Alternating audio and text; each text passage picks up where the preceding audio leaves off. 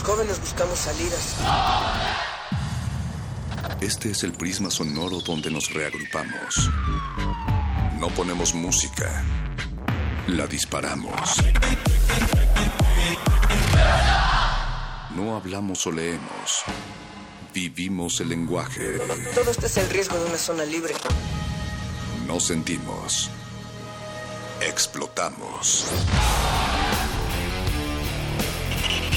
Aquí la razón y la emoción coexisten y conviven. Resisten. Este es un espacio para que formes parte de la resistencia. Resistencia modulada. No solo somos sonido.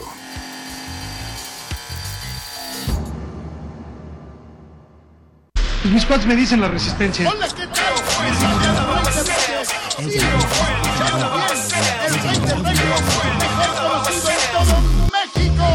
Qué día me callo está ahí por el taller para hacer definitivo lo del apodo. Yo nunca.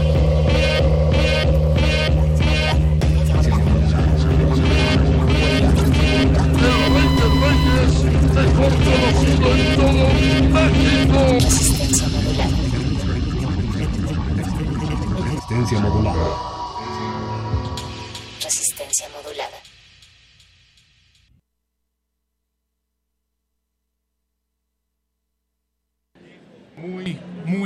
Cacahuates pelados, libros viejos con alma joven y también libros nuevos de corazón antiguo. Primero de diciembre del primer 2016 del siglo XXI. Sí. Pabellón América Latina. Sí. Continentes y tiempos que nos superan. Sí. Estamos hablando de historias contadas y que están por contarse desde stands, desde puestos de libros, Resistencia Modulada 96.1 de FM, el ingrediente, Feria Internacional del Libro de Guadalajara 2016, de un betún de letras que con los años evoluciona. Eh, pues me da mucho gusto estar aquí con ustedes, mis queridas Flores y Magos, Luis Flores del Mal, Mago Conde. Saludos calurosos a Ana Warhol y a todos los que nos escuchan del otro lado de la bocina y del otro lado del mundo. Saludos a toda la gente que está haciendo este conglomerado de cabezas y de, y de oídos y de ojos que leen y de lenguas que se las muerden, porque esta es una emisión especial de Muerde Lenguas dentro de la emisión especial de Resistencia Modulada, dentro de las emisiones especiales de Radio UNAM. Como no es un desde, buscapiés desde la literario. FIL Guadalajara. Es un buscapiés literario, perro muchacho. Es un buscapiés porque queremos saber que la gente se acerque y nos diga qué están comprando, qué han sacado de la Feria del Libro, a qué actividades han asistido. Nosotros estamos felices de estar aquí en Guadalajara. No crean, no crean que estamos nada más eh, fingiendo que metimos un audio casual de la FIL Guadalajara. No, esto es real, esto es en vivo. No Así los es. engañamos, ya saben. Esta radio no es pirata. Esto no es una aplicación, esto es Luis Flores del Mal. Me esa, parece esa, que sí me eh, está entrando una aplicación que yo digo que sí es una aplicación. Es una Una aplicación Es la aplicación Luis Flores que congrega 250 personas que están a mi alrededor, Yo Mago. cuento, Héctor. 200, cuento 252 porque no has visto sobre tu 252 hombro. está- se, se está acercando una pareja. Exactamente. Queremos saber qué compraron, queremos saber qué hacen en esta en esta Feria Internacional del Libro de Guadalajara. Queremos que nos presuman sus libros y que nos Así sigan es. en nuestras redes sociales. Tenemos Twitter, arroba R modulada. Facebook Resistencia Modulada y también estamos transmitiendo a través de resistenciamodulada.com y radiounam.unam.mx. Queremos que se acerquen a nosotros porque el día de hoy todas las preguntas del mundo, de la cultura y del espectáculo literario se responden esta noche. Hay una sustancia, Mago Conde, Hay en una el aire sustancia en el aire. que se esparce, ¿no? Como, como el amor. Es la literatura, perro. Eso que hueles, perro, es más potente todavía que el amor y es la literatura. Y para saber qué, qué gente no solo lee y consume literatura, sino que la hace, vamos a empezar con estos tres regalitos que tengo en mi mano, que para usted radio escucha, que no puede ver mi mano, le voy a explicar que en mi mano hay tres plumas, edición limitadísima, conmemorativa, solo se hicieron 34 mil de ellas, plumas de Radio UNAM, Es que la no pluma solo oficial es pluma. de la fila en Radio UNAM. Es la Conde. pluma oficial de Radio UNAM que no solo tiene eso, Luis, del otro lado tiene un marcatextos. En tu vida habías visto Un una pluma tan completa. amarillo verdoso. Y esto va a haber solo tres para las primeras tres personas que nos muestren No, que no, han no. comprado más de tres, o tres o más libros. Yo, yo creí que la dinámica era eh, que se tenían que acercar aquí al stand de Radio UNAM y decirnos ¿cuáles son los tres libros que han cambiado su vida? Ah, O yo se puede acercar a ellos Pensé también. que ahí, ahí tienen tres libros. Pensé que esa era para las playeras, perro. La Ahí Biblia, tienen- dicen por acá. La Biblia, gritaron a alguien por ahí. Luisa Iglesias está aquí atrás. Allá nos mostraron ya tres libros. Aquí se llevan ya A ver, una pluma. por favor. Ahí yo cuento un chorro de bolsas, así que hay más de tres libros. Se lleva su pluma. conmemor- Hasta compró una botella de Aquí- agua. aquí es una nos- botella llena de literatura líquida. Tenemos una pluma más para Nos quien haya llevado tres libros o más. No hay más, no hay más. Y alguien veo que ya está corriendo rápidamente al Fondo de Cultura Económica. de, Deme los tres libros más grandes que tenga este amigo. Tienes tres libros, amigo. un Tienes un yoyo. Me gusta que tengas un yoyo. Pero ¿Qué tal si tú te acercas al pequeñín, mi querido Luis Flores, Puede- para preguntarle puede cuáles son? un- Mira, ella, ella, puede ella yo-yo está- ser un libro. Pero los compraste aquí, amiga, porque esa mochila se ve que trae... A ver, Traes libros, no hay problema, vamos a darle la pluma. ¿cómo te llamas? Ivette, Ivette, ¿cuántos Ivette, años ¿qué? tienes? 20. 20. Eh, ¿Vives aquí en Guadalajara? ¿Vienes de visita? Eh, estudio aquí en la universidad. ¿Estudias la universidad? ¿Y qué compraste aquí en la FIL? Compré, deje ver. Ah, apenas. Tiene una Luis, maleta Luis llena se de acaba libros. de portar peor que los de que la seguridad Entonces va a dentro de sacar- la fil. No, yo quiero que Y me está- presuma. A ver. Por recomendación de Sputnik, compré este libro. Ah, mira, Año Ítalo pasado se Calvino. había agotado. ¿Cuál es de Ítalo Calvino? Es, Es- ¿Por qué leer los clásicos de Ítalo Calvino? Oye, qué bonito sería si entrevistáramos a Sputnik, ¿no crees? Sí, de hecho, ¿Tú sigues a Sputnik en, en YouTube? ¿Quién es Sputnik? es la de pelo morado, Alejandra Arevalo. O sea, pero para las personas que nos están escuchando Para que no gente puede que- ver el pelo morado de Sputnik, ¿cómo, cómo describirías a Sputnik, a su canal? ¿A qué se dedica Sputnik? Es una booktuber, es una promotora de la lectura muy apasionada que logra transmitir su amor por los libros.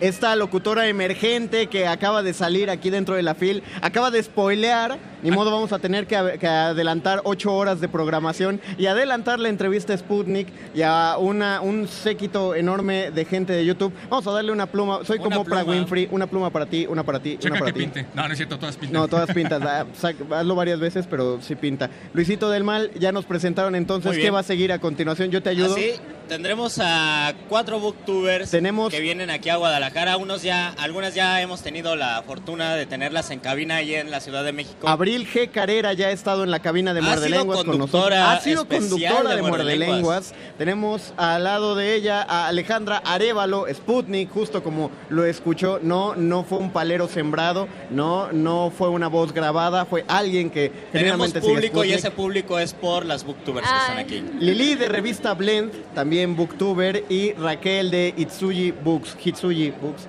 Itsuji. Bueno, en Oiga, un sí les momento, podemos decir por sus nombres verdaderos, ¿verdad? no, llamémoslas por su nombre de, de booktuber. Ok, Alejandra Arevalo, bienvenida. Bienvenidos de... Adelante. Bienvenidas. Eh, ustedes son booktubers. A ver, rápidamente, ¿quién nos puede decir eh, qué es un booktuber? Ah, bueno, un booktuber básicamente es una persona que comparte su pasión con los libros a través de YouTube. Hace videos. De, Hace- videos. No es la típica reseña que encontramos los domingos en el periódico. Es un gusto auténtico. Bueno, pienso que también es un gusto auténtico los que hacen reseña, pero ¿cuál es la dinámica de los creo, creo que es un poco diferente porque a lo mejor las reseñas que pueden encontrar en el periódico, eh, uno están pagadas, no, no es cierto, pero la mayoría. Y creo que la diferencia es que en YouTube es de alguna forma democrático, entonces es un poco más al natural la gente que comparte los libros a través de YouTube. Por ejemplo, Lili, ¿a ti qué te llevó a ser booktuber? ¿Y Bueno, cuánto tiempo llevas? Llevo un poquito más de un año con mi canal. Eh, me llevó porque quería yo empezar a compartir un poquito más de los libros que leía. Empecé a ver más canales que me llamaban la atención y quería mezclar un poquito más eh, lo que yo estudié, que fue periodismo, con, Muy bien. mi- con los libros. Entonces eso, eso fue como la unión que hizo que me acercara y conociera a estas chicas que están ahorita conmigo. Oye, ¿y cómo te llevas con otras booktubers? Pues bien. es que no, no tengo el gusto de conocer personalmente a todas, pero ahorita he conocido a las chicas que he conocido, pues me han caído súper bien y nos llevamos muy bien. Compartimos no solamente temas de libros, sino temas que nos llaman la atención, Eh, que nos... Es decir, ¿no ves otro canal de booktube y dices, ah, yo podría hacer esa misma reseña, O le pero das no podría- me gusta. o le das no me gusta al video? No, nunca le he dado no me gusta a un video. Gracias. Dale me gusta a los videos de resistencia modulada. Tenemos a tu lado, Lili, tenemos a Abril que ya nos había acompañado. Eh, además, bueno, ustedes vienen a ver la feria, a caminarla, a recorrerla. Eh, Pero también vienen a ciertas actividades. Ahora tuvieron una actividad, Abril. ¿De qué fue esta actividad? Hola, muchas gracias por la invitación nuevamente. De verdad estoy muy feliz. Y sí, am, nosotros como Booktubers tenemos cada año, desde, hace el año, desde el año pasado, un encuentro nacional de Booktubers. Y también la FIL Guadalajara organiza un concurso que se llama Somos Booktubers, donde este año tuve la oportunidad. Este año gané. Mira, no pueden ni decirlo de la emoción. Oye, pues felicidades. Yo le di like a tu video, Abril. Sí, gracias. Abril G. Carrera, ganadora del premio Somos Booktubers 2016. Sí. El premio fue justamente que te vienen a presentar aquí a la FIL El premio es una 2016. entrevista en Radio UNAM. Así es, exactamente. Hace rato en la mañana fue la premiación y el viaje, ¿no? Es, no sé, ¿qué más, qué mejor regalo para un lector que todo pagado para la feria más grande de Latinoamérica? Cuéntanos por qué te ganaste este premio, con qué reseña en Hice video. una reseña de Pedro Páramo de Juan Rulfo y tuve la oportunidad de que les gustara a los jueces y a M aquí.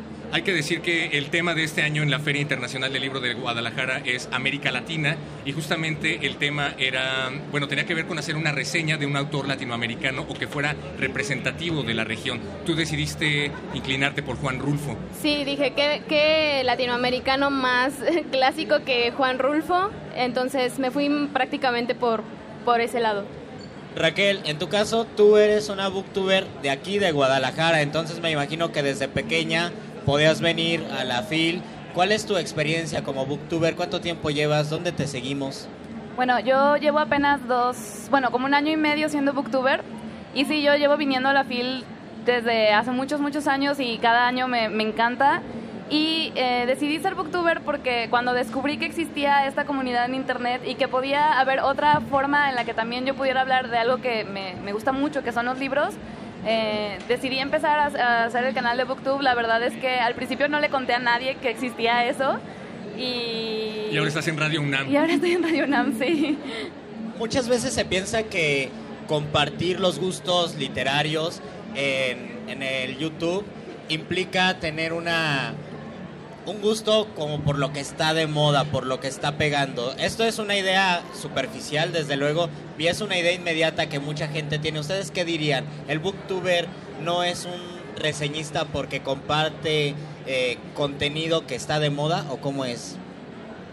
Bueno, yo creo que en realidad la comunidad de BookTube ha crecido mucho en los últimos años y creo que esto se da precisamente porque cada lector es diferente y cada lector puede encontrar libros diferentes. Entonces, si bien es cierto que hay como una popularidad en ciertos libros, también creo que BookTube es tan diverso y democrático que puedes encontrar de todo. O sea, de verdad de todo. O sea, yo he encontrado amigos, que ya son mis amigos, gente con la que comparto gustos con libros que yo pensé que nunca encontraría otro compañero igual. Toma eso, Yuya, y wherever tomorrow. Toma eso, wherever tomorrow. Lili, ¿cuál ha sido la última reseña que has hecho y por qué la hiciste? Justamente tiene que ver con lo que te comentaba hace ratito sobre el periodismo y, lo, que, es lo que yo estudié. La última reseña que subí fue sobre de un libro de Bernardo Esquinca. Ese libro lo leí gracias a Ale y, y tiene mucho que ver con el periodismo, la sangre y todo eso. Entonces me encantó hacer esa reseña. Eh, desafortunadamente es de los videos que más me apasiona hacer son tal vez los menos vistos, pero creo que lo más importante es la satisfacción que, que uno tiene cuando lo ve, lo ve reflejado. Entonces a mí me gustó muchísimo hacer ese video y sí. Sputnik se dejó entrever tu corazón en tus ojos ahora que mencionaban este libro. ¿Tú qué nos tienes que decir? Lo que pasa es que soy bien fan de Bernardo Esquinca. No quiero hacerle aquí un comercial, pero si pueden Pero comprar a Bernardo Esquinca. Y leer a Bernardo Corran Esquinca, a de verdad. por Sí, favor. Sí, por favor. Eh, creo que es uno de los escritores de terror en México más prolíficos. Me encanta lo que hace. Creo que encontrar terror en México, ambientados en la Ciudad de México, en el país, son, pues es increíble. Entonces siempre lo recomiendo, la verdad. Oigan, eh, ya ha sido desde hace unos años una tradición hacer esta pregunta en la FIL de Guadalajara. Nos gustaría que nos dijeran cuáles son los tres libros que han cambiado su vida. Además de la Biblia. ¿Podemos empezar con Raquel, por favor? Bueno, en primer lugar, Peter Pan, que de, de James Barry, que de, de hecho es mi libro favorito. Luego también Momo, de Mijael Ende, que fue uno de los primeros libros que leí estando muy, muy chiquita. Y de hecho creo que ni siquiera lo leí yo, me lo leyeron mis papás. Ándale. Y después ya lo leí yo, pero ese libro. Y. ¿y ¿Cuál otro? Y bueno, uno que es, es- es en inglés y no está en español, de hecho es muy difícil de conseguir, se llama Geek Love de Catherine Dunn y es acerca de una familia que, que vive en un circo. Y es una fami- familia que todos son fenómenos deformes. Genial. A ver, Abril. Bueno, en, en- en mis, en los libros que cambiaron mi vida no puede faltar Harry Potter. Y Harry Potter y también La historia interminable de Miguel Ende y finalmente Demian de Hermann Hesse, que lo amo con todo mi corazón. Ah, la película de la historia sin fin también es increíble. Qué, qué buen, qué Qué buena buen comentario, ya sé, pero- ¿verdad? Eh, Lili, Bueno, pues sí, yo también tengo como varias etapas que, que fueron muy impactantes para mí. Entonces, uno de los libros que sí cambió por completo mi visión de, de la literatura fue Cien años de soledad, de Gabriel García Márquez. Eh, la insoportable levedad del ser, que creo que todos los que han eh, visto mi canal saben que es de mis libros favoritos. Y podría ser también La historia interminable. Yo leí La historia interminable demasiado tarde. No la leí cuando era chica, la leí hace un par de años y fue completamente diferente a lo que yo me imaginé que pudiera haber sido hace cuando era niña. Nunca es tarde para acercarse a la historia interminable, ni a ningún libro, en verdad. ¿Tú, Sputnik? Eh, bueno, yo siempre lo digo también en mi canal. El primero sería Fahrenheit 451 de Ray Bradbury. Ese me cambió. Las aventuras de Sherlock Holmes de, de Arthur Conan Doyle. Y Persepolis de Marjan Satrapi. También es un libro que, bueno, es una novela gráfica que la leí también ya grande. Y de verdad, a partir de esa novela, soy otra. Vivimos en un tiempo donde todo es audiovisual, hay muchos videos, los libros, sobre todo los libros impresos, compiten con soportes tecnológicos que a veces llaman más la atención. ¿Y cuál sería un consejo brevísimo de cada una de ustedes para un lector, para incentivar la lectura? ¿Con qué frase tal vez podrían conquistar a un futuro lector? Que no se vayan a mi canal. Bueno, sí. Y, y también, por favor, díganos en qué canales las podemos seguir. Bueno, mi frase sería que en realidad no es que no te guste leer, es que no has encontrado el libro indicado para ti. Y mi canal se llama Sputnik y ahí me pueden encontrar y tengo pues todas mis redes que se llaman Sputnik Libros y así me pueden encontrar. Con K. Con K, sí, como el satélite ruso. Ajá. Bueno, yo podría nada más como recomendarles a esos lectores que no han descubierto que son unos le- lectores en potencia que no lean por obligación, que lean porque les nace y que agarren el libro que quieran escuchar, que quieran leer, perdón, y, que lo hagan con gusto, lo disfruten y eso eso sería. Y mi canal es eh, Blend Revista Literaria.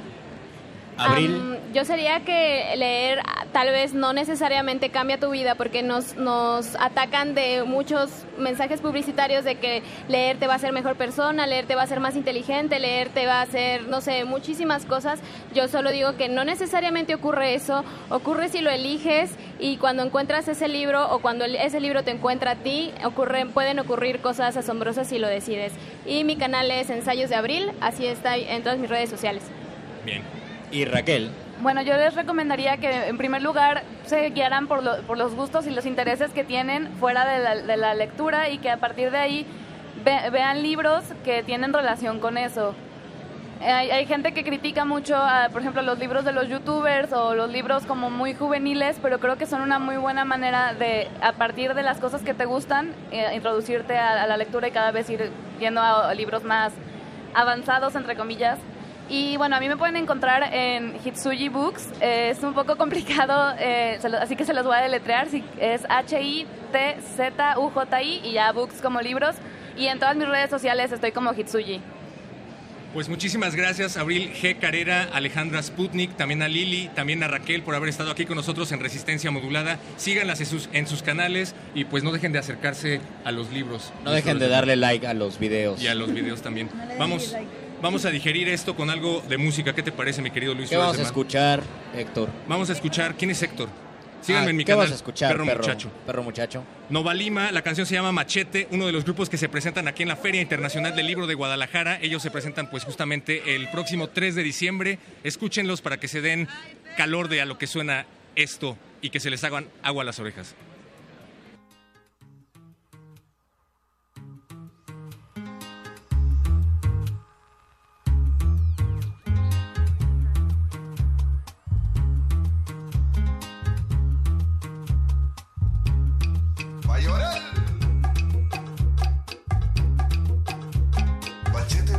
Bachete, bachete, bachete. Bachete, bachete, bachete, bachete. Bachete, bachete, bachete, Cipriano.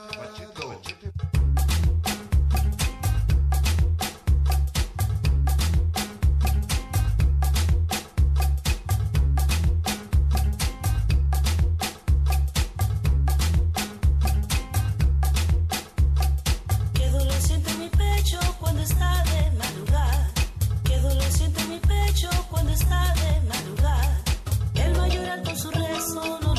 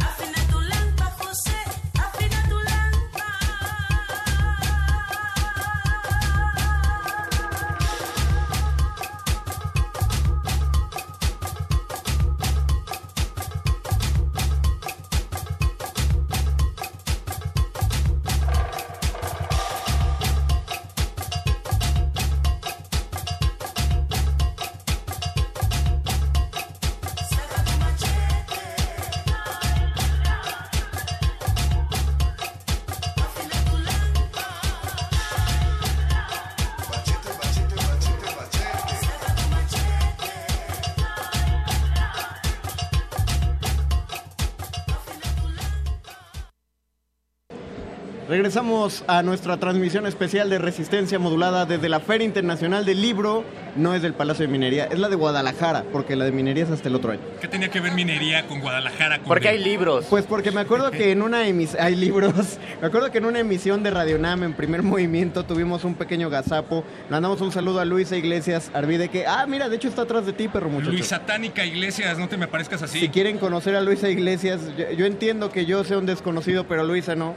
Luisa es nuestra querida locutora de la mañana, si quieren conocerla. Tenemos regalos, como ya habíamos avisado, de parte de la generosa producción de Radio UNAM. Vamos a regalar una playera, ahorita tenemos una, o damos dos de una vez. Pues vamos a dar Una, una, playera al primero que se acerque con el IFE de sus papás. No, no es cierto. No, al primero que se acerque y nos INE. diga. Una frase. No, tres libros. Tres libros. Tres libros que le cambiaron la vida. Rápidamente. Eh, Una la- playera a, la primera persona que se acerque y nos diga tres libros que le cambiaron su vida. Tenemos a alguien, podemos la, la Biblia acercar- no cuenta ni la silla del águila de Krause. A ver, ven, Exacto, hermano. cualquiera, pero menos esos dos. Acércate, Sube, mi hermano, sube, sube. pásate para que la gente en las eh, en las ondas radiofónicas te escuche. Acércate, amigo. ¿Cómo te llamas? ¿Cómo te llamas? Me llamo Luis. Luis Urbina. ¿Luis qué? Urbina. Luis Urbina, ¿qué? Romero. Luis Urbina Romero, ¿cuántos años tienes? 20. Descríbete para la gente de la radio. ¿Qué traes puesto? Traigo una camisa de Coca-Cola, como rojo desteñido. Patrocínanos refresco. Por favor. Un jeans y unos y unos zapatos azules. ¿Cuáles son los tres libros que han marcado tu vida? Este, el primero fue El Principito, que fue el que me inspiró a empezar a leer. Vas bien, vas bien. El que sigue fue La teoría del Estado. Este, Ok. No me acuerdo ahorita cuál fue el autor, pero fue el primer libro que leí empezando No era, la no carrera. era Krause entonces. ¿Mande? No, no te apures, no era Krause. No, No, no, no, era sigue, sigue. Krause. Y el tercero fue Sin inventar. un libro acerca de migración que estoy ahorita leyendo en sociología en la escuela. Ok, lo estás leyendo ahorita. Sí. Mal contestado. No, no es cierto. Perfectamente bien contestado. Te llevas tu playera de parte de la producción de Radio UNAM. Gracias por haber venido con nosotros. Fíjate que sea tu talla, tenemos varias. Ah, sí, revisa tu talla, Se por me hace que tú eres extra grande. Porque eres alto. Porque eres alto, nada más, sí. Bien, muchísimas gracias, Luis. Tú puedes ser tan afortunado como Luis, ser el alma de la fiesta y ser la envidia de todo tu vecindario si te llevas Tenemos la playera oficial de. Radio UNAM en la FIL de Guadalajara. Solo te tienes que acercar, decirnos un poema, decirnos una frase que te ha motivado a leer. No se aceptan frases de Paulo Coelho. Ayer se aceptaban, pero ahora el Mago Conde nos ha prohibido. Perdónenme, tengo, yo, yo vine aquí a marcar una batuta porque esto estaba volviéndose una verdadera anarquía. Su batuta, que es una varita mágica, una hizo desaparecer mágica. las frases de Paulo Coelho. Si tú tienes un tatuaje, vienes a la FIL y vienes aquí donde estamos transmitiendo, desaparece tu tatuaje con la frase de Paulo Coelho. Es verdad. Oye, Pasa. eh, ¿se aceptan frases de, de Dylan, de Bob Dylan? Se aceptan frases, se acepta todo de Bob Dylan, se aceptan canciones, frases, Se aceptan libros inspirados en Bob personificaciones. Dylan. Por supuesto que se aceptan libros inspirados en Bob Dylan. Si tuviéramos alguien aquí que tuviera un libro inspirado en Bob Dylan, le daríamos un regalo. Pues, ¿qué crees, Conde? ¿Qué pasó, Luis? Aquí tenemos a alguien Ay, que... caray, sí es cierto. Tú Ya lo apareciste, de regalo, hecho. Ya dijeron, muchachos, ¿eh? To- Tome usted una pluma, buen hombre. Tan, solo tuviéramos, si tan solo tuviéramos aquí a Alejandro Carrillo Rosas, autor de Adiós a Dylan, una novela que ganó el premio Mauricio Achar y que en donde afirman que crecer se trata de contestarnos una sola pregunta: How does it feel to be on your own? Bienvenido, mi querido Alejandro, Alejandro. bienvenido. ¿Qué es Adiós a Dylan?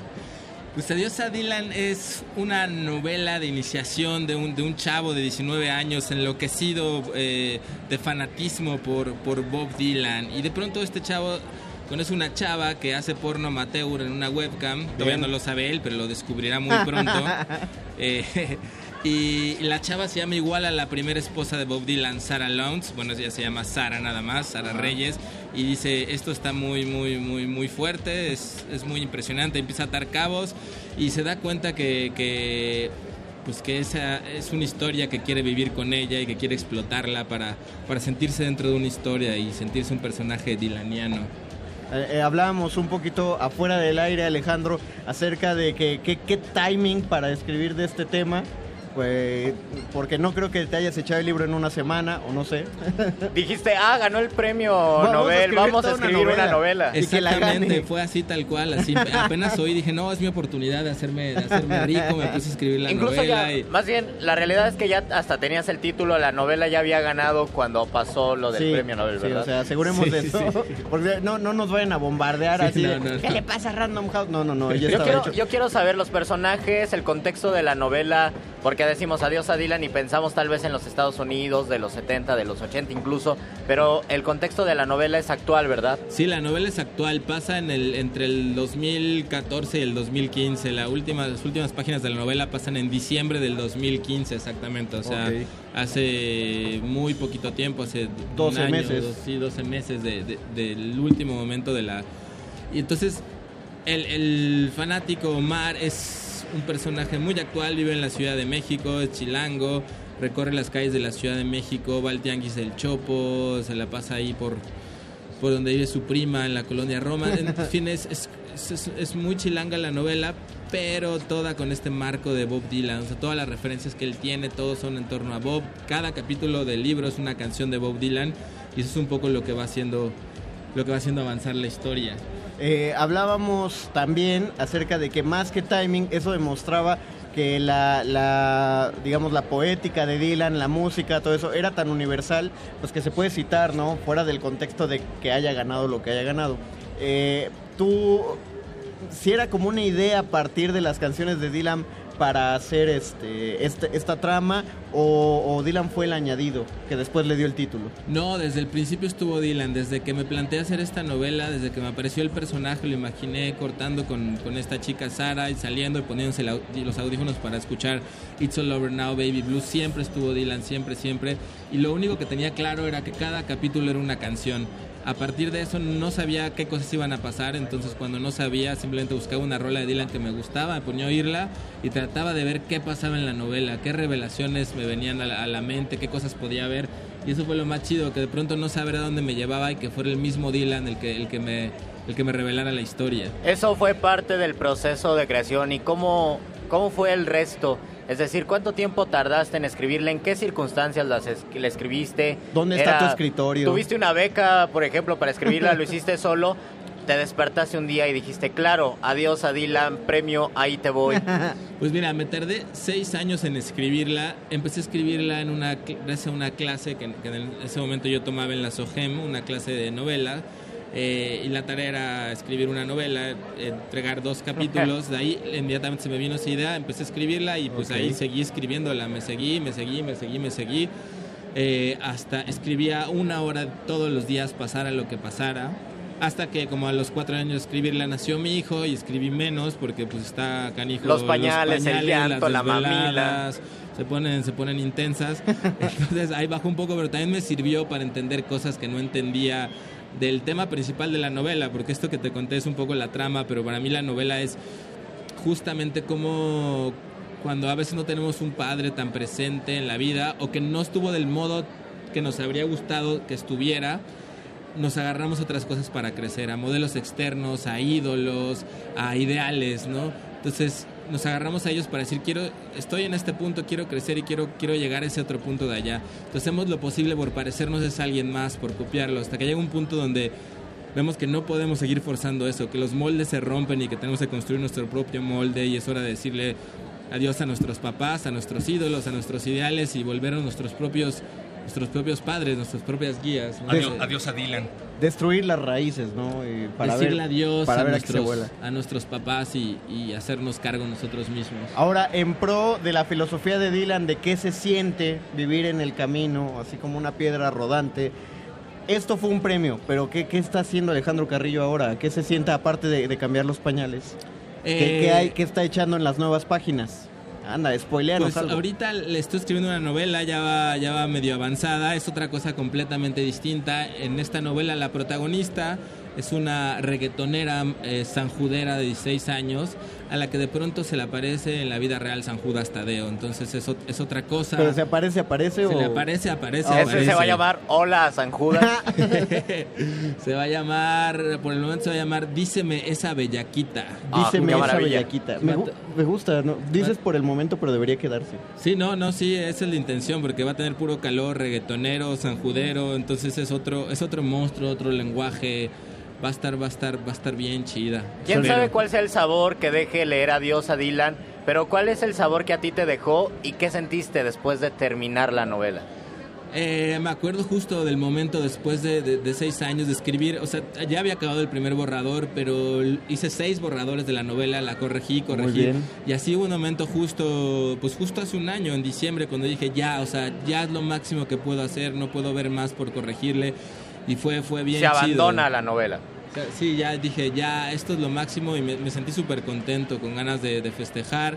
Justo ahí fue que prometí hacerme este tatuaje que traigo, que me lo hice antier. Ah, descríbeselo a los radioescuchas. Es una Porfa. máquina de escribir de la cual sale el Empire State, porque el protagonista es un viaje a Nueva York, y sale el Monumento a la Revolución simbolizando la Ciudad de México, y de la hoja donde salen todas estas imágenes dice How does it feel exactamente, qué, se siente. Oye, Luis Flores del Mal y Mago Conde, ¿qué Díganos. habíamos dicho de las personas que nos trajeran sus tatuajes aquí a la mesa? Que le íbamos a regalar una pluma. Exacto, no, íbamos Pero la a pluma ya la tengo en la playera, ¿no? íbamos a desaparecer el tatuaje si traía frase de Pablo Coelho, pero como Este trae no frase trae Bob frase Dylan, de Pablo Coelho. Este no trae frase. Luis, eh, Luis Satánica Iglesias ya nos vino a enseñar su tatuaje, pero tú ya tienes muchas plumas de Radio UNAM, Luisa. te, las robas de la oficina. No, no es cierto. Este, a- a- hacia el final creo que es bueno hablarle a la, a la gente que también, a los y las jóvenes que se están sentando en este momento o que se dan una vuelta por las ferias del libro porque quieren entrar en la literatura no solo como lectores, sino como creadores. ¿Tú qué le dirías a ese próximo o próxima escritores que quieren ganar el premio de literatura Random House? Pues que se metan a tintachida.com, que es una plataforma, una comunidad que tenemos de escritores para averiguar cómo se puede vivir de escribir, cómo se puede ganar premios, tratamos de descifrar cosas de cómo hacerlo, entonces los invitaría a eso. Tintachida.com. Tintachida.com. Ok. Y también, bueno, a la, a la próxima presentación de la novela en el DF. Adelante. Eh, va a ser el 10 de diciembre y justamente va a estar bien chido porque va a haber eh, siete bandas en vivo haciendo covers de Bob Dylan, va a haber 13 poetas interpretando rolas.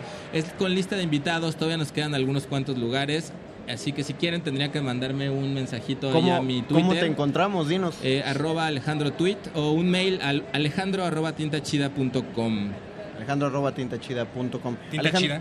Tinta chida. Tinta chida. Ándale. Alejandro Carrillo, está chida tu tinta que pusiste en este libro. Muchas gracias por haber estado con nosotros en esta cabina Te deseamos especial. mucho éxito el próximo sábado 10 en el Distrito Federal para la presentación oficial de tu libro. Qué emoción que ya esté impreso, qué emoción que ya esté aquí, que lo podamos conseguir. Las personas que estamos en la FIL Guadalajara, las personas que están en la Ciudad de México también pueden conseguir Adiós a Dylan de Alejandro Carrillo. Gracias. Muchas gracias, carnales. Gracias por invitarme. Mano, Estuvo bien chido estar aquí con Gracias ustedes. a ti, de verdad. Vamos a una, ¿qué? Vamos a un promo. Vamos a un promito y regresamos. No le apague el que radio ni le cambie.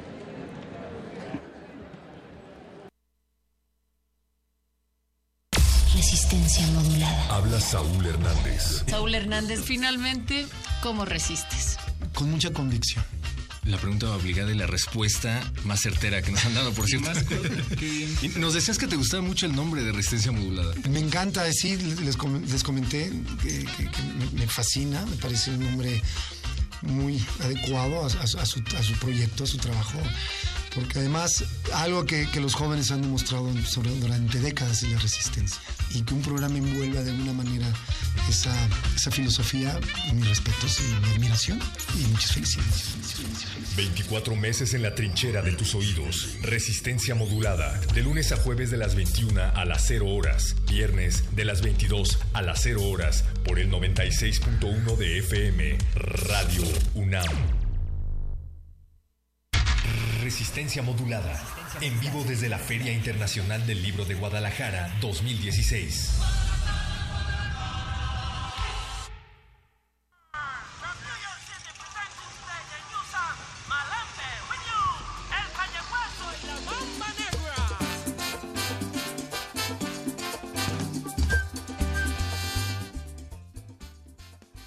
Ya regresamos aquí a Resistencia Modulada, aunque en realidad nunca nos fuimos. Recuerden, eh, aurículas atentas que están del otro lado de la bocina. Estamos transmitiendo en vivo desde la Feria Internacional del Libro 2016. Y ya tenemos, como siempre, invitados de lujo. Esta, en esta ocasión se encuentra ya con nosotros José de Jesús Lemus, periodista michoacano, colaborador de eh, innumerables medios. Pero te encuentras aquí, mi querido José de Jesús Lemus, para presentar Los Malditos 2, El Último Infierno, que es la continuación de Los Malditos, Crónica Negra desde Puente Grande. Eh, una pequeña reseña acerca de este libro, acerca de qué es lo que te lleva a escribir.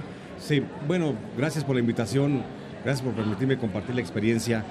A mí me lleva a escribir el libro eh, la- El último infierno, que es el que estoy presentando actualmente en la feria. eh, la necesidad de platicarle a la gente qué es lo que pasa dentro de las cárceles. ¿Qué están viviendo reos? Ya no te hablo de reos tan anónimos, sino reos de importancia mediática como Rafael Caro Quintero en su momento, como eh, Humberto Rodríguez Bañuelos, el asesino confeso del cardenal Posadas Ocampo, o el Mocho Orejas, si te gusta, o, o quién más puede ser. Mario Aburto. Alf- Mario Aburto, Alfredo Beltrán Leiva. O sea, ese, ese tipo de personajes y decirle a la gente cómo es que están viviendo su cárcel, es lo que a mí me lleva, porque yo estuve preso en esa, en esa cárcel tres años y cinco días. Eh, estuve acusado por el gobierno de Felipe Calderón de ser parte del crimen organizado, de ser jefe de la, de la familia michoacana, de ser el jefe de la tuta.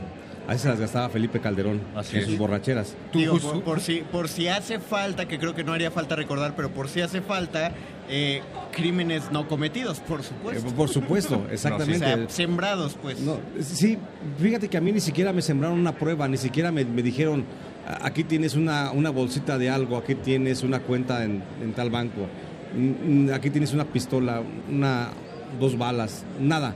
Simplemente fue la decisión del Ministerio Público, porque en México así se, se aplica la justicia, eh, de manera eh, muy, muy especializada, muy, muy, muy focalizada para, Claro. los, para quienes son enemigos del sistema. Y yo en ese momento me convertí en enemigo del sistema contra Felipe Calderón porque hice algunas críticas de la relación de algunos familiares como la senadora Luisa María Calderón eh, con el crimen organizado, con Servando Gómez Martín Latuta, que luego Latuta mismo es el que reconoce en un video público en YouTube, lo puedes encontrar, que dice que la única, la única que les pidió favores a la familia michoacana fue Luisa María Calderón. Claro. Entonces, esa, pues, ese tipo de publicaciones que yo estaba haciendo a través de un periódico mío en Michoacán, en La Piedad, es lo que hace que me secuestre la Policía Ministerial de Guanajuato del entonces gobernador eh, Juan Manuel Oliva Ramírez, muy cercano a Felipe Calderón, y es el que me termina señalando desde yo- de que yo soy miembro del crimen organizado, cuando yo estaba señalando desde mi periódico que el crimen organizado era en realidad la familia, porque en Michoacán la única familia criminal que existe no es la familia michoacana, es la familia Calderón. Están a punto de... eh, te llevan a una casa de seguridad. te- Exactamente. Te quieren obligar a firmar un papel en donde tú confiesas que eres eh, uno de los líderes del crimen organizado. No firmas, Exacto. afortunadamente. Eh, finalmente te llevan a este penal de máxima seguridad en donde conoces a todos estos personajes de los cuales nos estabas hablando. Exactamente. Y ya en, la, en la cárcel, cuando conozco a estos personajes, pues es cuando me nace el instinto periodístico. Y entonces, para sobrevivir dentro de la prisión, yo escribo una serie de anotaciones en pedacitos de papel eh, sanitario que saco a través de la visita familiar y los voy acumulando poco a poco. Y esos son los que son la base luego de la historia de los malditos y el último infierno. Y ahí es cuando comienzo a platicar cómo es que viven dentro de la prisión, insisto, Rafael Caro Quintero, por ejemplo. Porque de Rafael Caro Quintero no se sabía hacía 20 años, hasta antes del 2011, del 2013, perdón. No se sabía de ellos. Entonces mi necesidad era platicarle a la gente qué era lo que estaba pasando en la cárcel, cómo vivían estos personajes. Pero sobre todo, en este libro, en El Último Infierno, quiero plantearle a la gente, es un libro a lo mejor un poco saciamorbos, porque es para aquella gente que quiere saber cómo vive un, un preso inocente una prisión. ¿Qué pasa por la cabeza de un preso al que se le señala de delitos graves como delincuencia organizada o narcotráfico? ¿Qué pasa por su cabeza todos los días, las 24 horas del día, cada vez que despierta y se vuelve a ver otra vez encerrado en la celda? Y, y- cómo, cómo se va transformando su pensamiento, su resentimiento. Eso es lo que se va a encontrar en este libro del último infierno. Hay una parte de este libro en donde tú eh, conversas con la rana, asesino confeso de Posazo Campo. Sí. Eh, y él dice algo así como que la mayoría de las personas que estamos aquí no estamos por haber eh, cometido crímenes que no tengan que ver con la hipocresía de los políticos. Finalmente todos estamos aquí porque trabajamos para ellos y a la mera hora se enojaron de que les vimos la cara de una u otra forma. Fíjate que esa es una constante que encuentro, no nada más ratificada por Humberto Rodríguez Bañuelos, el, el asesino de, de, de Posazo Campo, es una constante que encuentro ratificada por otros criminales, eh, por ejemplo, mm, el asesino, este, el asesino de El Gato Félix, Vera Palestina. Vera Palestina. Antonio Vera Palestina, que, que ellos reconocen que de alguna forma, en algún momento, el crimen organizado fue parte misma de la, de la estructura de gobierno, que, fue- que fueron brazos ejecutores de algunos funcionarios de gobierno y que ellos llegan a la cárcel precisamente porque no son hipócritas, porque siempre se mantuvieron de lado que eran sicarios, porque hay funcionarios que son sicarios y son parte del gobierno. Entonces, esa es una cosa también así que me, que me llama mucho la atención y la platico ahí mismo, cómo los nexos del, del, poder, sobre todo del PAN, que lo voy encontrando cuando, cuando el grande Sergio Enrique Villarreal estaba preso en- en esa cárcel y él a los cuatro vientos lo gritaba que era muy cercano a Felipe Calderón. Que tomaba vasos de vodka en la oficina presidencial. Por supuesto, exactamente. Él, él lo contaba, él lo, él lo platicaba en la, en la celda y la verdad es que sí parecía porque al principio lo golpean mucho, pero luego se transforma la cárcel a su favor y, y no era Puente Grande, era Puente del Grande. Wow. Sí, entonces realmente en su momento la, la cárcel de Puente Grande ha sido gobernada por dos, por dos capos. En su momento por Chapo Guzmán antes de la fuga y luego cuando está ya Sergio Enrique Villarreal el Grande es controlada por él, porque él decidía a qué hora salía, a qué horas él decidía a qué hora salía de su celda y a qué horas iba a los juzgados, a qué hora recibía su visita, a qué hora recibía a sus abogados, a qué horas pedía servicio médico. Y tan era así el control de él sobre la cárcel que cuando él se movía por los pasillos siempre iba escoltado de elementos del CISEN que están asignados a la prisión federal, elementos de la Policía Federal y elementos de la Marina. Ellos eran los que lo, escoltaban dentro de la prisión, pero aunado a ello, todas las actividades de la cárcel se paralizaban en ese momento. Nadie, ningún preso podíamos salir a patio, po- podíamos tener alguna actividad, por ejemplo, en el servicio médico o en el comedor. Nada, nada, Nadie, nadie, nadie tenía ninguna, ninguna actividad porque el grande en ese momento estaba afuera. Entonces, eso nos habla de la... Porque, y él mismo decía que esa, esa era una posibilidad que le daba la relación que tenía con su amigo el presidente Felipe Calderón. Ahí está publicado. Se publicó desde el 2000, perdón, desde septiembre pasado. Sí. A la fecha nadie me ha dicho que es una mentira. Así es. Es... No, no, hay, no habría cara para decir, y- y- Imagínate. y- y- ni, ni evidencias, y ni siquiera dudas.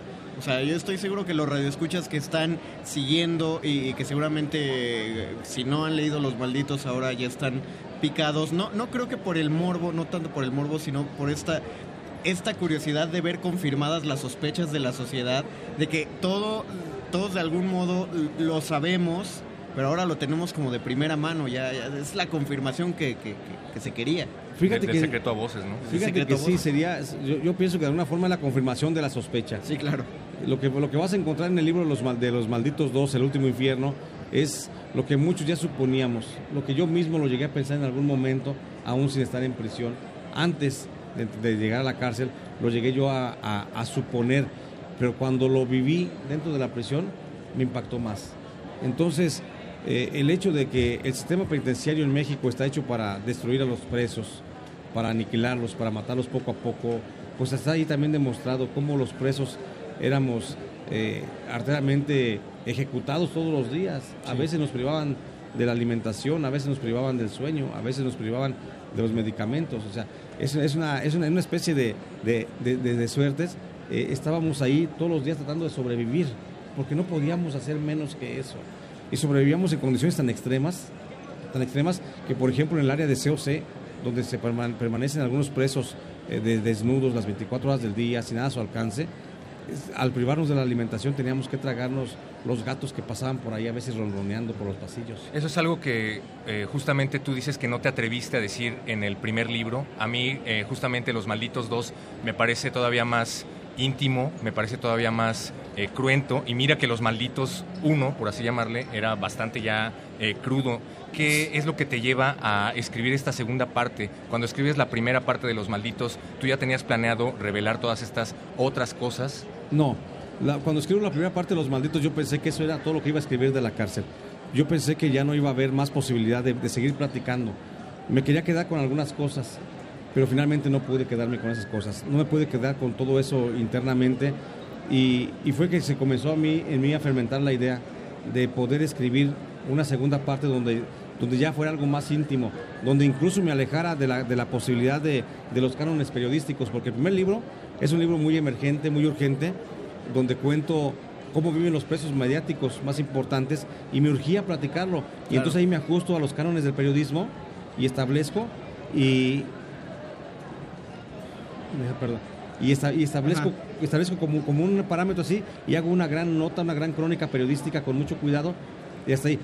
Pero ya en la segunda parte yo ya me alejo del periodismo un poquito y quiero platicarlo algo así como más platicadito a la gente, como algo más íntimo, como algo más personal y comienzo a hacer esta reseña de cómo vive una persona, cómo está un preso dentro de la cárcel inocente y cómo es, qué, qué pasa por la cabeza de, de- de un interno.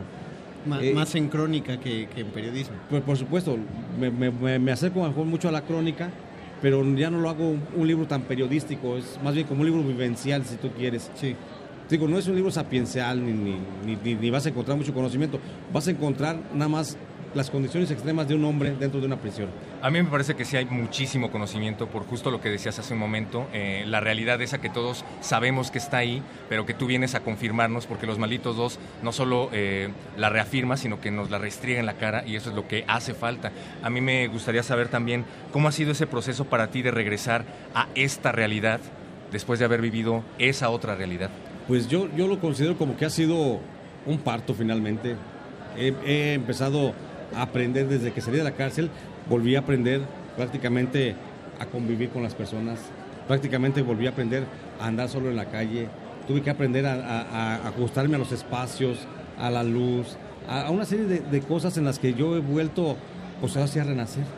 Entonces, ha sido muy difícil, pero ha sido muy humano poder, poder darme esta posibilidad de, regresar cuando yo ya me consideraba muerto. Quiero, quiero reiterar, porque eh, no deberíamos cansarnos de hacerlo en este tipo de, escritura, que tú lo dijiste, tú eres, tú eres el autor, pero mm, eh, esta, este tipo de lecturas más que para, para eh, tratar de satisfacer algún morbo, debería ser, eh, debería ser leído como lo que es, una denuncia efectiva, eh, clara, transparente de, lo, de las cosas que están ocurriendo que no, no deberían ocurrir, o sea, tal cual, no, no deberían llevarse así. Y si están ocurriendo, ¿por qué están pasando? Y repetir, eh, porque es una especie de berrinche entre un tipo de poderosos y otro tipo de poderosos, o un tipo de poderosos con la gente que pone en duda su poder. ¿Por qué Nada es- más. ¿Y por qué están pasando, sobre todo cuando en México hay instituciones que se encargan de que no se violenten los O derechos que debería haber a esas instituciones. Es exactamente, yo creo que eso sería un ejercicio muy bueno que lo viéramos desde ese punto de vista, como una, una denuncia social. Yo, yo no, no aspiro mucho a, a la denuncia porque sé que en México no hay eco a las denuncias. Ahí tenemos la Comisión Nacional de Derechos Humanos que no sirve más que de palero del gobierno, que no ha hecho realmente nada. Eh, y no digo en mi caso, porque en mi caso yo lo denuncié, pero nunca me pelaron. Eh, y en muchos otros casos, o sea, organismos como la Comisión o las comisiones estatales de los derechos humanos, que no, que no hacen nada, yo creo que sí valdría la pena hacer mucho hincapié en eso. Qué fuerte, qué fuerte en verdad. Y José de Jesús Lemos, eh, te agradezco por haber estado aquí en los micrófonos Sí. de resistencia De modulada. alguna manera que, que tengamos de contactarte, ¿dónde, dónde buscamos los malditos? Sí, los malditos están en, en el stand de Penguin Random House aquí en la, en la, en la Feria Internacional del Libro aquí en Guadalajara y lo puedes encontrar en cualquier librería. Quiero, quiero, quiero aclarar que a pesar de que los dos autores que tuvimos eh, tienen mucho que ver con Penguin Random House, este, este programa no fue patrocinado por Penguin, Penguin Random House, o sea, tuvimos una grata coincidencia. Así es. Eh, y, y a ti de qué manera te encontramos en alguna a- red social, una página?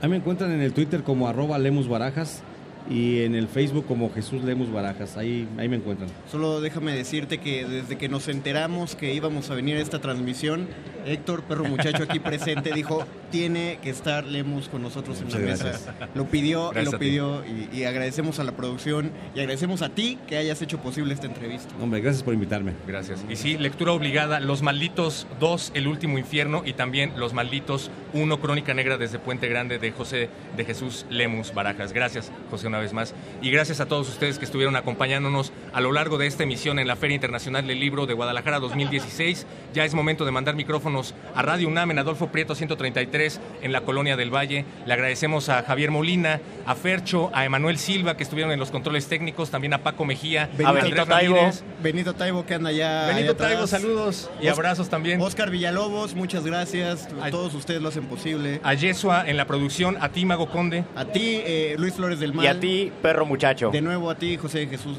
Gracias, Muchas muy amable. gracias. Gracias, Andrés Ramírez. Gracias a toda la gente de la FIL. Quédense en resistencia modulada hasta las 12 de la noche. Porque ahorita tenemos un concierto en vivo desde la sala Julián Carrillo. Vayan, corran, todavía hay lugares. Si están en el DF, bueno, si están Súbale, aquí en Guadalajara, lugares. no se muevan, por favor, porque no van a llegar hasta Adolfo Prieto en dos minutos. Pero si están en el DF y están cerca de Metrobús Amores, están en la Colonia del Valle, ahí. Vayan a la sala de cultivo. Y nos escuchamos aquí a las 8 desde la FIL de Guadalajara Mañana. en Resistencia Modulada. Adiós, gracias. Adiós. 61 veces la misma palabra. Resistencia modulada. Pero, ¿qué significa para nosotros resistir? Cuando alguien apaga su cuarto despertador y decide levantarse, está realizando un acto de resistencia.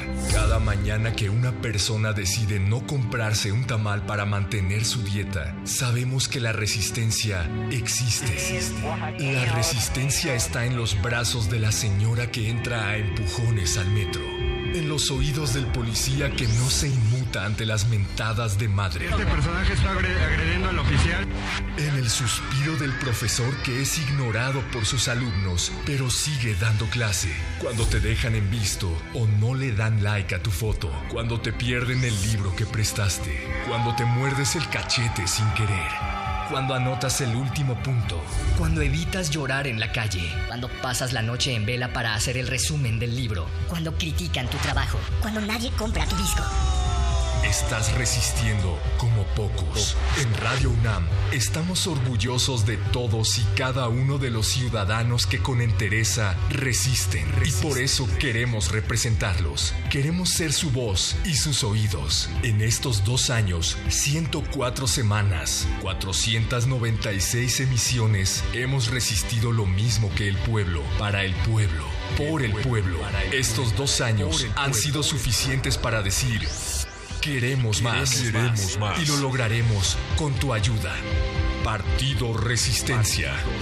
Brr, brr. Seguimos escuchando. 2016. 100 años del fallecimiento de Jack London. Una noche se levantó sobresaltado mientras dormía. Con los ojos ávidos, las aletas de la nariz temblorosas y olfateando, la pelambre erizada en olas que se sucedían. Desde la selva llegó la llamada. O una nota, porque la llamada tenía muchas notas, precisa y nítida como nunca hasta entonces. La llamada de la selva. Fragmento. Las condiciones verdaderamente infrahumanas en las que sigue estando buena parte de Alaska fueron el trasfondo para una historia que está narrada eh, en primera persona prácticamente por un perro. El, per- el protagonista es un perro que es capaz de obedecerle a su amo cuando su amo le pide que brinque por encima de un barranco. Jorge F. Hernández, escritor. Jack London, 96.1 de FM. Radio UNAM. Clásicamente actual. Resistencia modulada.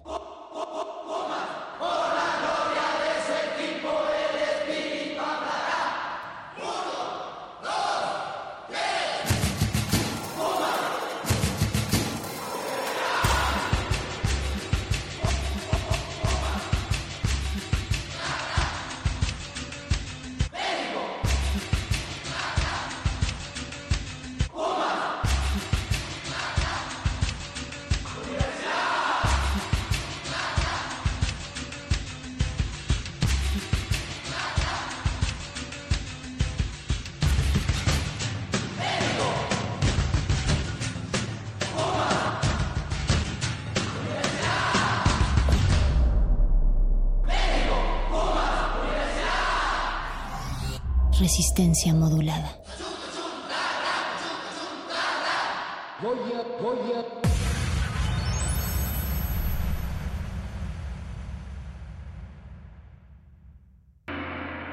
Actividad de resistencia número 66. 66. Perdona a una expareja. Una parte de tu memoria se sentirá aliviada.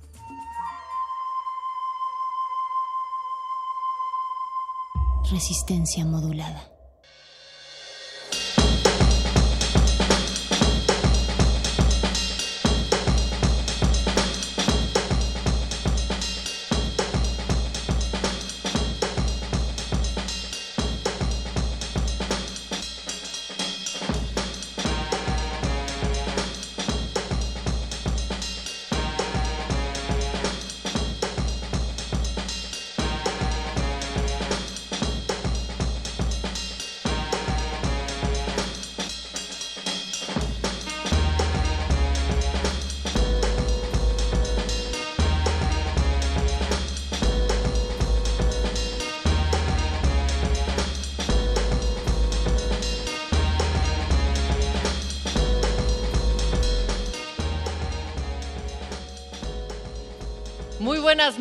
A Resistencia Modulada. Nosotros estamos no solamente dándole la página y la vuelta a su mente, a sus vuelos sonoros a través de los oídos, sino que también les damos la bienvenida a los conciertos de cada jueves de Resistencia Modulada. Están acá en la sala Julián Carrillo. Estamos en Adolfo Prieto 133. Bienvenidas, bienvenidos. Gracias por acompañarnos y también a través del 96.1 de FM acá en Resistencia Modulada. Recuerden que tenemos un streaming a lo largo de toda esta noche. Estamos en www.resistenciamodulada.com y también en nuestras redes arroba R modulada y también en Facebook Resistencia Modulada. Esta noche, pues tenemos un cartel doble en cultivo de ejercios. Se presenta René Moa y una banda de músicos increíbles que han estado en la escena independiente mexicana. Y después también llegarán los Guadalupes con hip hop, con un set que es acústico o semiacústico inédito. Así es que preparen sus oídos para disfrutar toda esta noche. Y después también llegará Glaciares hasta la medianoche con un set para ponerse escena. Así es que bienvenidas, bienvenidos. Esto es Resistencia Modulada. Mi nombre es Natalia Luna y en nombre de todo el equipo les damos la más cordial bienvenida. Resistencia modulada. Resistencia modulada. Atención resistencia, código rojo. Todos los oídos a sus posiciones. Esto no es un simulacro. Estamos por liberar un nuevo germen sonoro y esperamos un alto nivel de contagio. Inicien protocolo de música en vivo en el laboratorio de cultivo de hercios.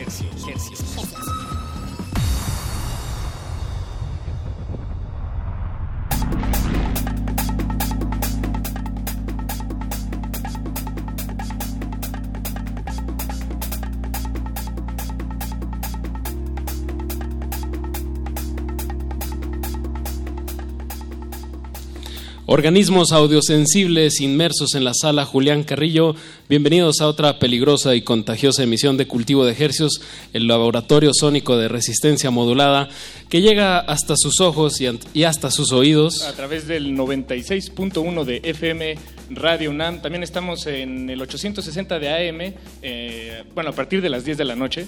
Eh, saludos monaurales, por cierto, me adelanto. Y estamos en línea www.resistenciamodulada.com y www.radionam.unam.mx. Les agradecemos a todos los que nos acompañan aquí esta noche en una sesión más de cultivo de ejercios. Debo la sala Julián Carrillo. Debo agregar, Paquito, que también estamos transmitiendo a través de Facebook Live. Si nos están viendo por ahí, compartan la liga. Y bueno, hay que decir también que este concierto se está grabando para luego subirlo a nuestro canal para de la YouTube. Posteridad. Y esta noche tenemos dos actos increíbles eh, que ya que ya se dejan ver. Vamos a arrancar con The Guadalupes o los Guadalupes. Los Guadalupes. en este momento se está preparando Fermín Laferte, Fer Larregui y Franco Guti Rec. Eh, nos tienen preparado algo muy especial para esta noche que nunca lo han hecho como, como tal, como lo están como lo están a punto de presenciar, estamos muy emocionados porque esta será una gran noche aquí en Radio NAM. Les recordamos, estamos en Adolfo Prieto 133, Colonia del Valle. Radio NAM no, no está en Ciudad Universitaria. No, no, no, no. Y pues, Paquito, ¿cómo van nuestros sujetos de estudio? ¿Se están preparando todavía? Yo creo que ya les falta poco para estar listos siempre me siento un poco raro en esta parte de, la presentación. No importa. Guadalupe, ¿están listos muchachos? Tomar eso como un sí.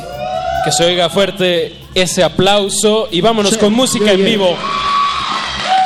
Cultivo de ejército.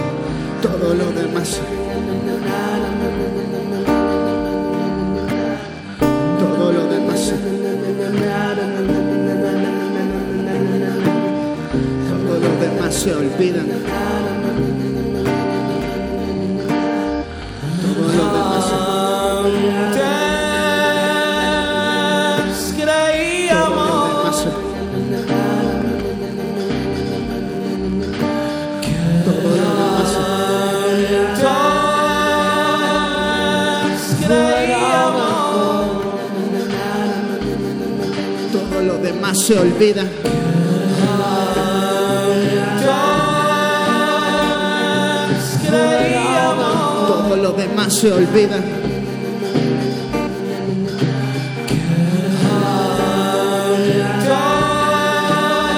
Todo lo demás se olvida.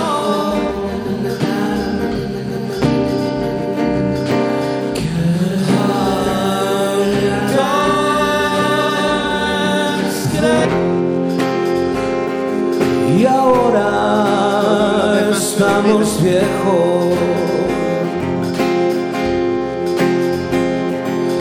y todo pasa en ese filtro.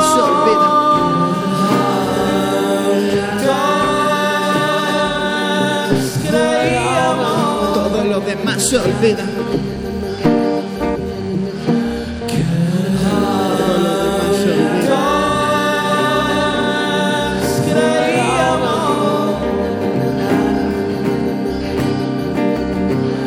Buscado muy adentro de las buenas personas. Figurabas en las nubes, pero no te perdonan.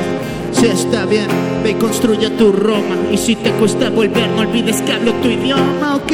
Siempre vi que no lo decías de broma. Cree que no eres capaz de nada, ve y toma un tren. Búscame al borde de la cama que todo está ardiendo. Solo tómame de la mano y voy a estar bien. Yo voy a estar bien.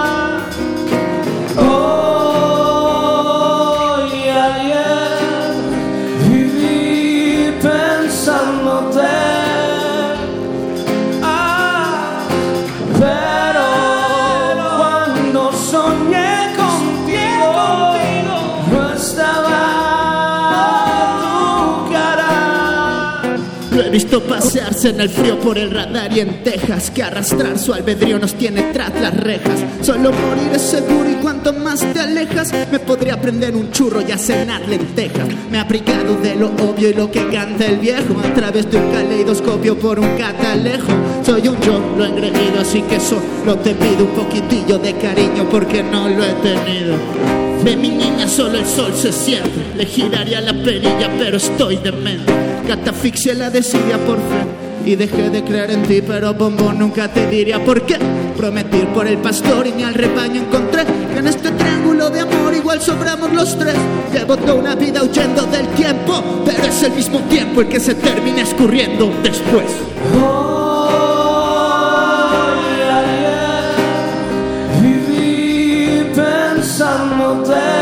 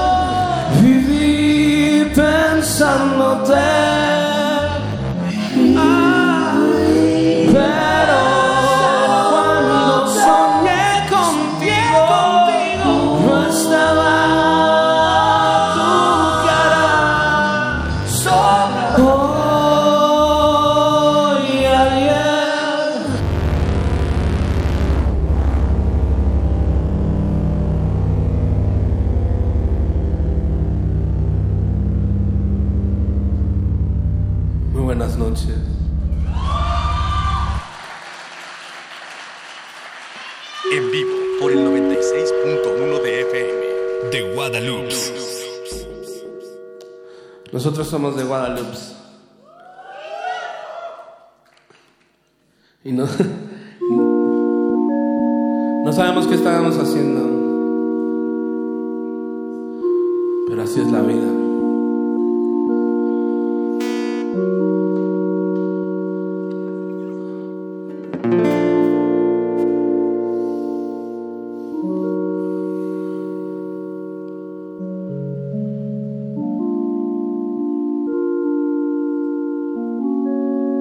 Esto es de cuando íbamos a la iglesia.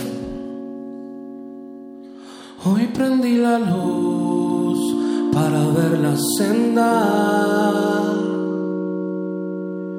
Voy a caminar, voy a dar la vuelta.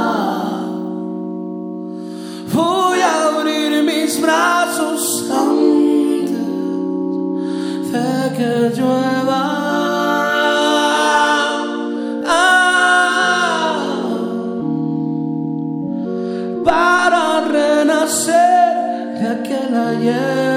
Con el alma nueva.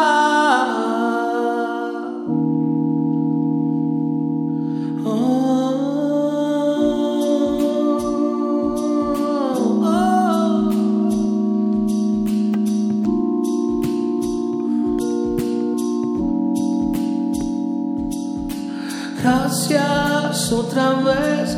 Ayer pensé lo bien que fue cerca. Como los pájaros tienen la aurora y es la hora de volver, de decidir nuevos por qué.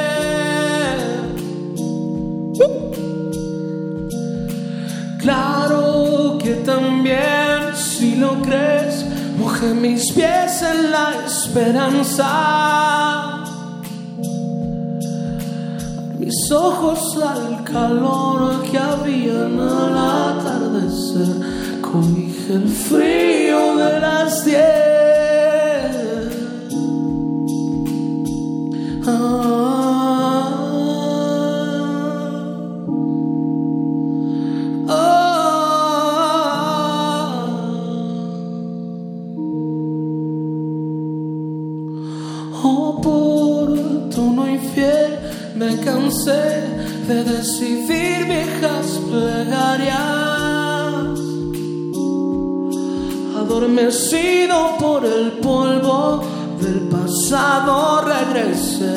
Alcé las velas al aire.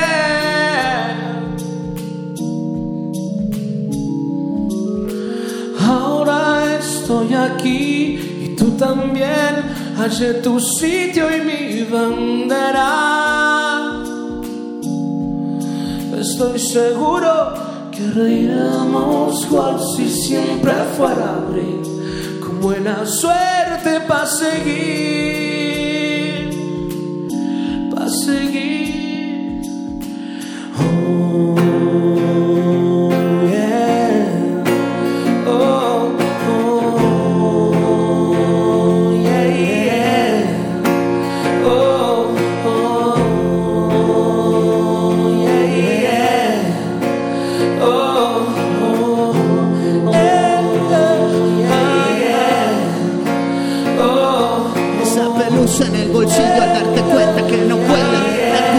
llegar casi al final de la novela.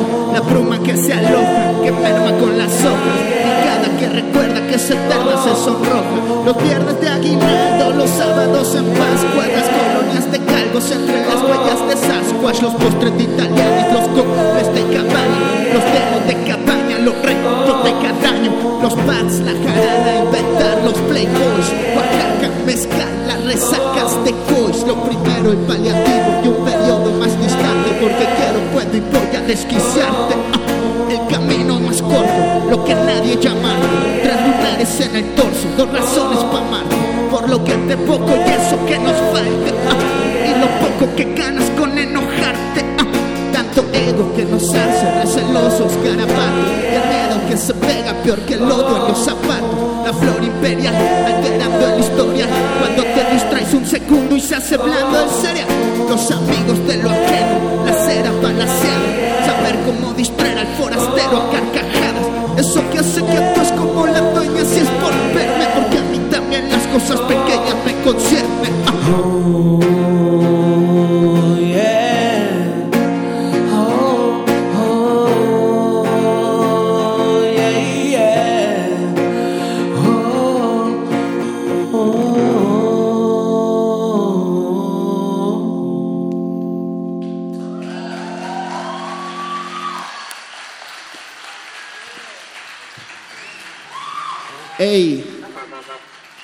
Muchas gracias.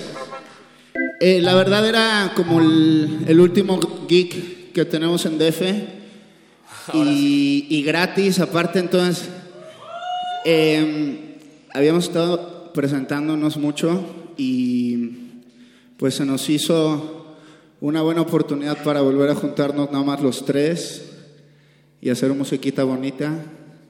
Y estuvimos estos días sacando esto y se siente muy pinche bien. Esperamos que lo sigan disfrutando a la verga.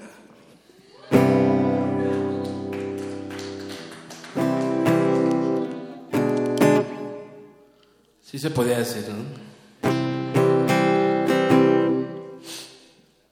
Bueno, hoy todo está al revés como en Stranger Things. Así que esta es una canción triste. Desde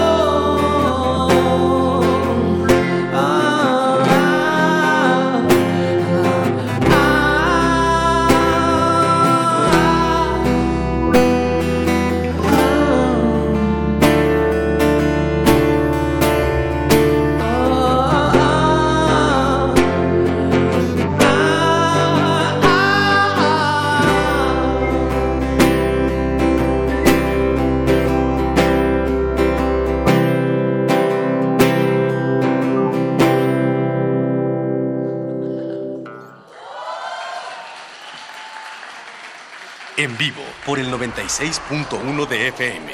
De Guadalupe. Es- eso fue Decapitación, versión Benny Ibarra. Stranger Things.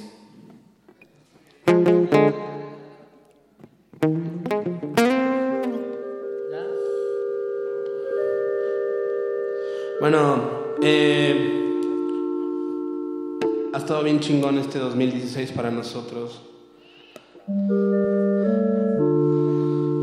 La verdad me he hecho más viejo, ahora uso lentes. Eh, pero bueno, hemos tenido la oportunidad de, por fin estar en festivales y ser considerados para presentar la música que hacemos. O sea, más gente. Entonces ha estado chingón eso y bueno, estamos muy contentos de culminar este 2016 ya revisando nuevas canciones. eh, contentos por eh, continuar haciendo música y seguirla presentando. Bueno, eh, Chido. Gracias, amigo. Está chido, neta está, está chido. Bueno, esta canción es de nuestras favoritas y creo que de todos ustedes. Bueno, no me dejaron terminar, pero en eso lo dejo. Perdón, termina, termina, Federico. No, está bien, yo quería saber. Hay, hay alguien que conozco ahí, ¿no? Ah, ok, sí, sí, quería hay alguien que conozco, porque. Ahorita Tengo la mala costumbre de bajar los lentes a ver si veo mejor. Pero Es al revés. Bueno, esta canción es de nuestras favoritas y creo que de muchos también eh, habla de un amor que se tiene solo en sueños, ¿no? Se llama Somnífera.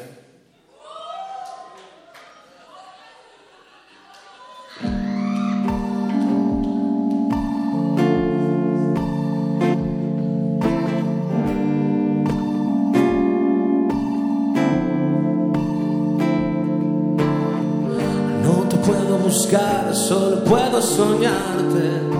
Regresa a esa parte de ti.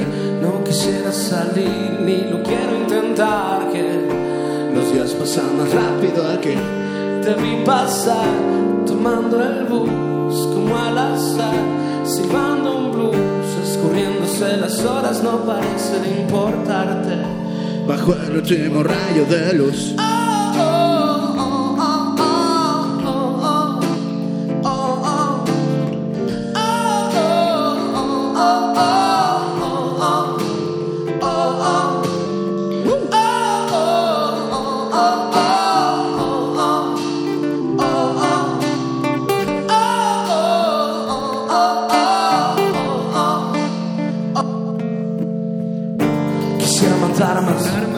Tú no lo crees. Detrás del arbusto, la flora y el pez. Pasar a las armas, las horas del té. De pronto ser héroe, villano después. Mis ojos se cierran, la puerta también.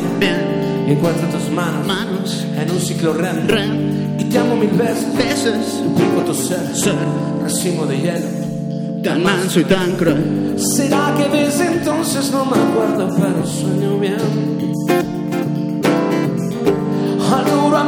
Amanecer consciente vas desvaneciéndote. Y es paradójico.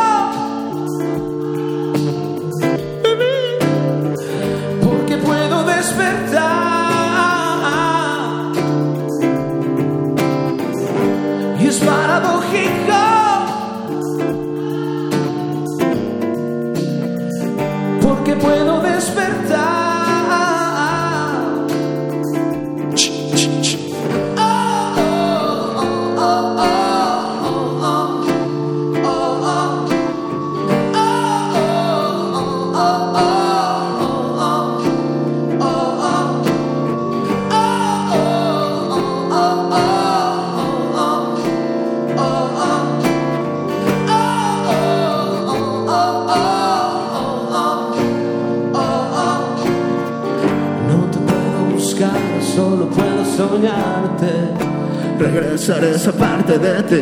No quisiera salir, ni lo quiero intentar. Que Los días pasan más rápido aquí. te vi pasar tomando el bus como al azar. Silbando un blues, escurriéndose las horas, no parecen importarte. Bajo el último rayo de Sigo tratando de abrir el portal. Cambié de apuesta, igual perdí, no debería de importar. Ni queda para reflexionar. Si te calientas, te apago. Se lo aprendí a la soledad, llevo ya un tiempo atrapado. Claro, cuando empieza a surgir compón, así es la música que yo hago para ti, bombón. Voy recogiendo los pedazos de lo que un día juraste que iba a faltarme. y a ti te faltó decir adiós. La ira igual que el tiempo corrió, mi exhalación quería sentirlo, luego no se acordó. Ya solo existe en algún rastro que dejó el acordeón. Lo que me acercó a lo divino fue pedir perdón. He encontrado muchos palacios en el interior. Siento que el mundo me ha quitado lo que a ti te dio. Se excedió, no lo oí, tal vez sí, tal vez vio que hay cosas que es mejor cambiar que reclamarle a Dios. ¿Será que desde entonces no me acuerdo,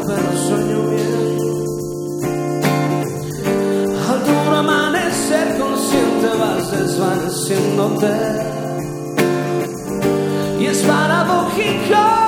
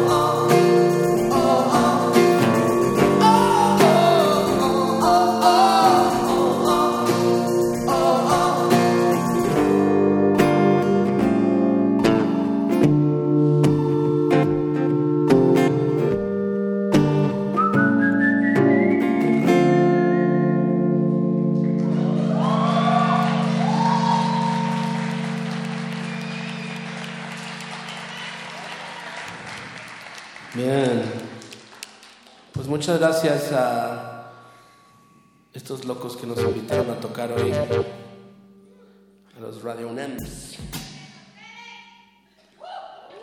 Y no, bueno, gracias a ustedes por venir. Sí, está chido.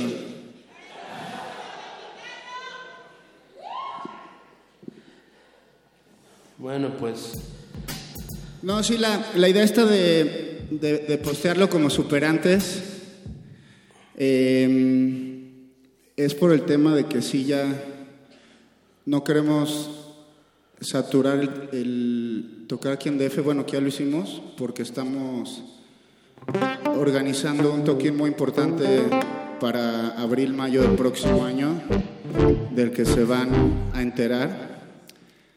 Pero entonces yo me doy cuenta cuando la gente viene y se acaba de avisar, siempre es gente muy chida que tiene muchas ganas de vernos. Y eso está bien chido, la neta. Y este y el tema este de que sea diferente es padre porque no tiene que estar realmente chido, porque es con que sea diferente está chido, ¿sabes? Entonces, ah, no, yo sé que está bien verga, pero es como esa cosa, ¿no? Es el, te pintas el pelo. y tocar es un algo. show. Sí, como bueno. Bueno, Que no- ya. Estaba pensando ahorita que estaría chido que eso fuera como un green screen, ¿sabes? Y Y, que pues, hubiera- y pusieran como tomas, porque estoy como flotando, ¿sabes? Estaría como Como el cayendo. espacio y luego una cabaña.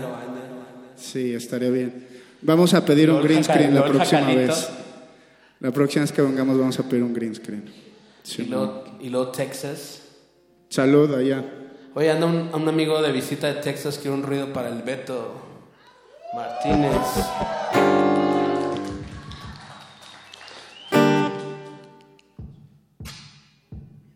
Tenemos un par de rolitas más.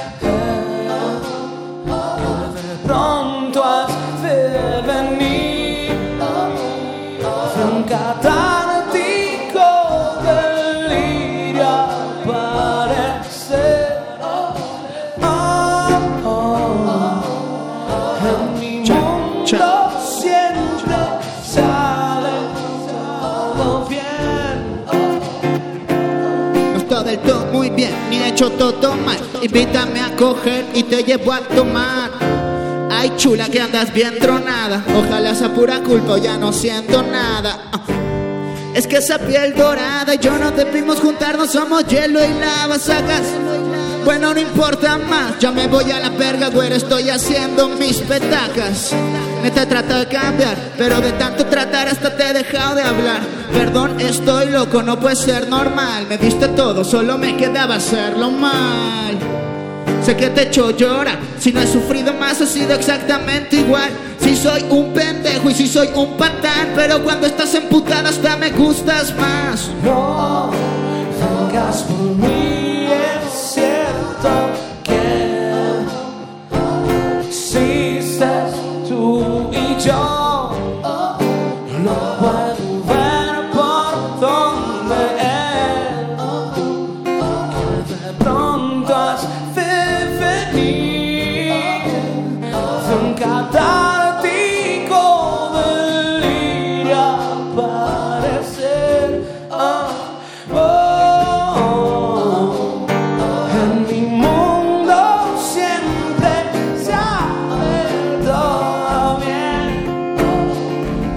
Que me sentió bastante down, me ha dado todo igual. Aquí no ha cambiado demasiado, yo sigo roto y tal. Tengo una afición big one shit, cambiaría toda esta mierda por estar contigo and shit. Si sabes bien que mi rutina es cambiar con la click, meterme trama, cocaína y desvariar machín. Nada, no es que me haga feliz, pero estaba pensando en ti, mejor ve haciendo tus maletas.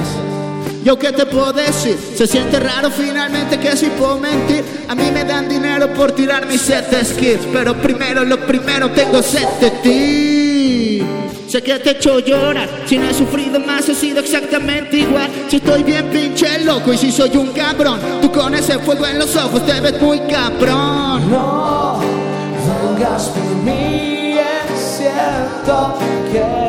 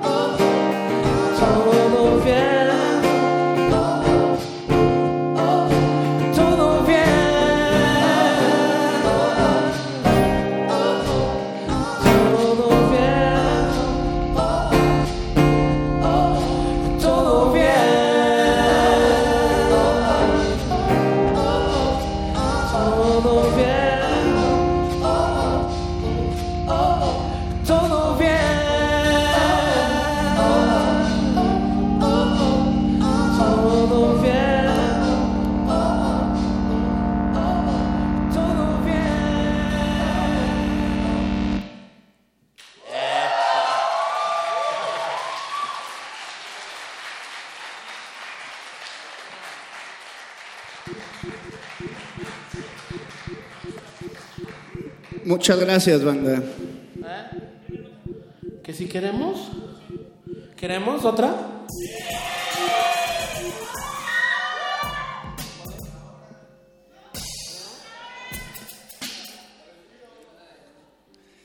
Qué chido. Está chido.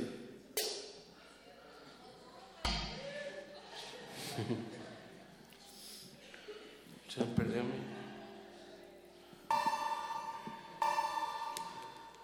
Ah, sí, sí, sí, aguanta.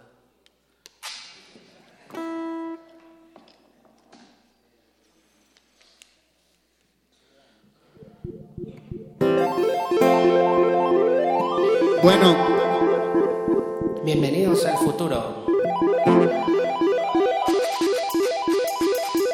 Bienvenidos al futuro.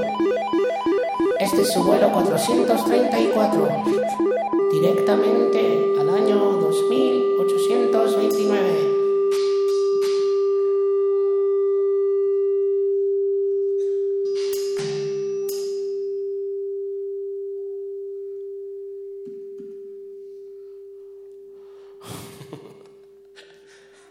Ferdi no sabe.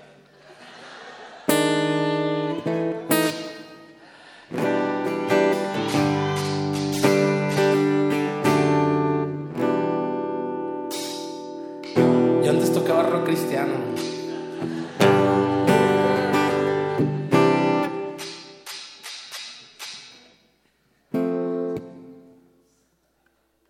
Esto es para todos los chavorrucos como yo que no, que no, que no han encontrado el amor.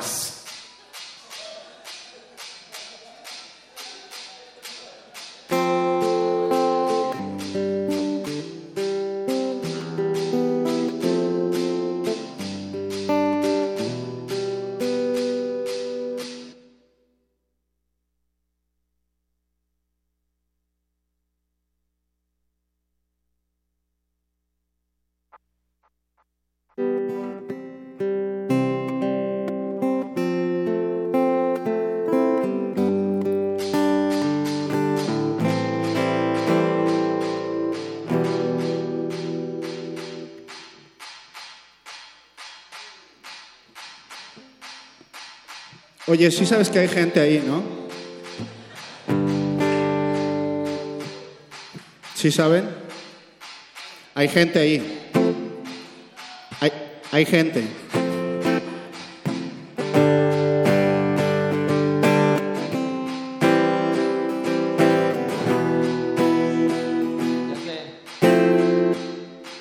Perdonen, güey. Estamos bien chidos.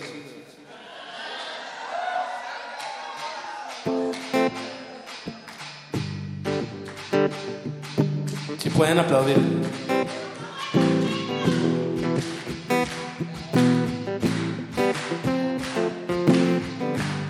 Está macizo ese aplauso.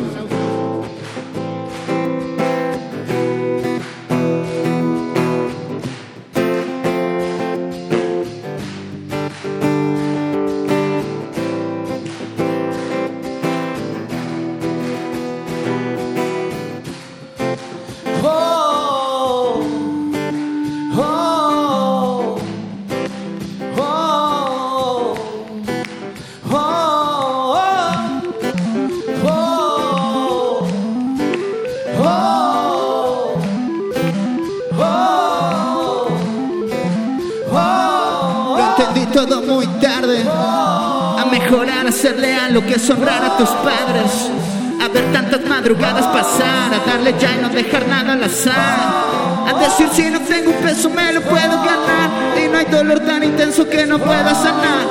Morirse en la cancha y luego darse un descanso. Y que si el suelo está hirviendo no se cruce descalzo.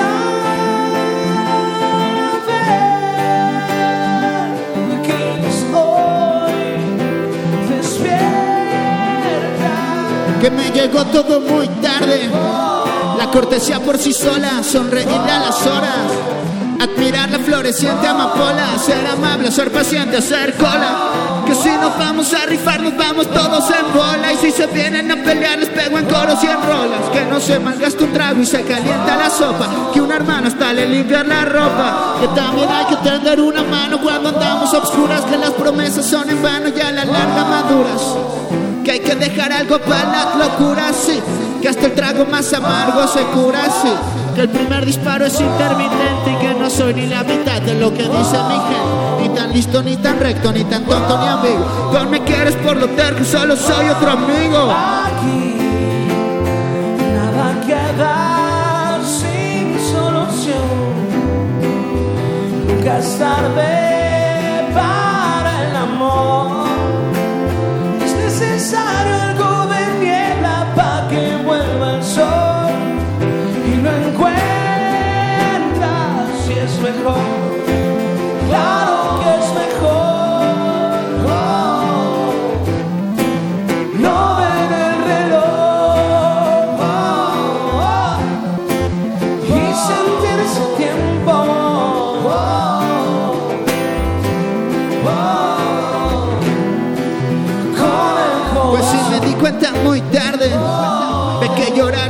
de hombres fuertes como de cobardes. Lo que tiraste y te latea lo tienes que retomar.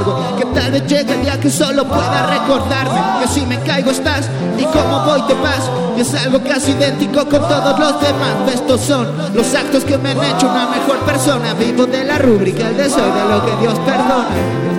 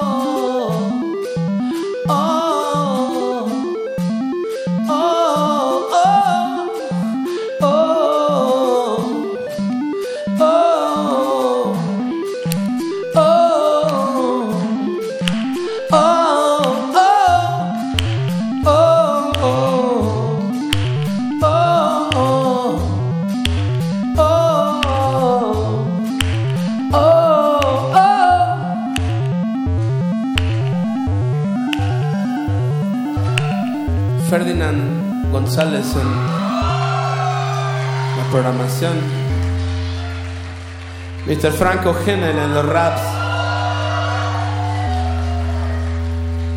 Chingón, amigos. Él es Fermín y se, se rifa. Oye, carnal.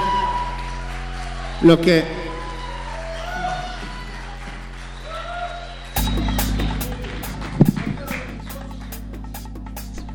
Sí, pues muchas gracias, en verdad, chingón. Un aplauso fuerte para The Guadalupe, por favor.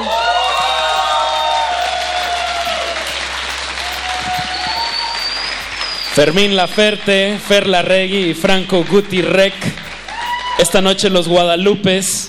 Muchísimas gracias por traernos este set así tan, tan ad hoc para la sala Julián Carrillo y pues disfrutar de otra manera estas canciones. Eh, chicos, para la gente que los está escuchando igual por la radio o los está viendo en el stream y no los conocía, ¿qué, qué otros elementos hay normalmente en, en- en el set en vivo de, de Guadalupe?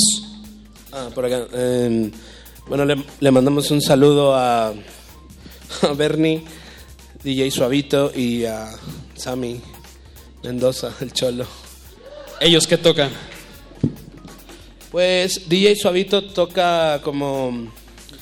eh, Suavecito. En realidad ni sé ni qué hace en la banda, no sé por qué ni está. Cobra, va a cobrar. No, no, no, no más, no más cobra. No, pues es, es como la parte que complementa mucho eh, cuando faltan de repente unos pianitos por aquí, una percusión por acá. Es, es como el, yo le digo como el comodín. ¿eh? Boy toy. Porque aparte también canta, canta, toca un poco de percusión, toca los keys, este, entonces creo que parece que no hace nada, pero en realidad es como una pieza importante para que yo no haga todo o para, para que suene mejor, ¿sabes? Es que la verdad sí, o sea, porque yo no sé por qué aprovechan que no está aquí para demeritarlo, no está chido. No, el, o sea, Suave justamente lo que hace no se ve tanto, pero sí termina siendo como ese, ese, ese elemento que hace como que se escuche bien. Bien, bien. Y el, Sí, porque si no faltan cosas. y el otro miembro que no hemos mencionado. Ah, el otro es el baterista. Ah, bien. Ok. Simón. De Sí. lujo. Sí. Sí, Sí, sale ese sí caro. se ve más Hay que que repartir más lana. Bien. Oye, Fermín, sabemos que estás trabajando en tu próxima novela romántica. ¿Qué nos puedes decir al respecto? ¿Cómo va? Pues hoy, hoy recibí un, un este, un- no, no, un, un taco de la suerte, en donde dice que ahí lo traes, güey. Dice, esta es la línea perdida. Hoy, hoy, voy, hoy voy a encontrar la línea perdida, según. Bien, No sé. bien. Unos taquitos. Hay que, hay que- Creo que sería bueno explicar que es un chiste local. Es un chiste local, no se preocupen. Bueno, pues muchísimas gracias por, por participar aquí en, en Cultivo de Ejercios. Esto quedará en, en video, que ustedes lo pueden checar en nuestro canal de YouTube en Resistencia Modulada y pues podrán revivirlo las veces que quieran. Fuerte el aplauso para los Guadalupe.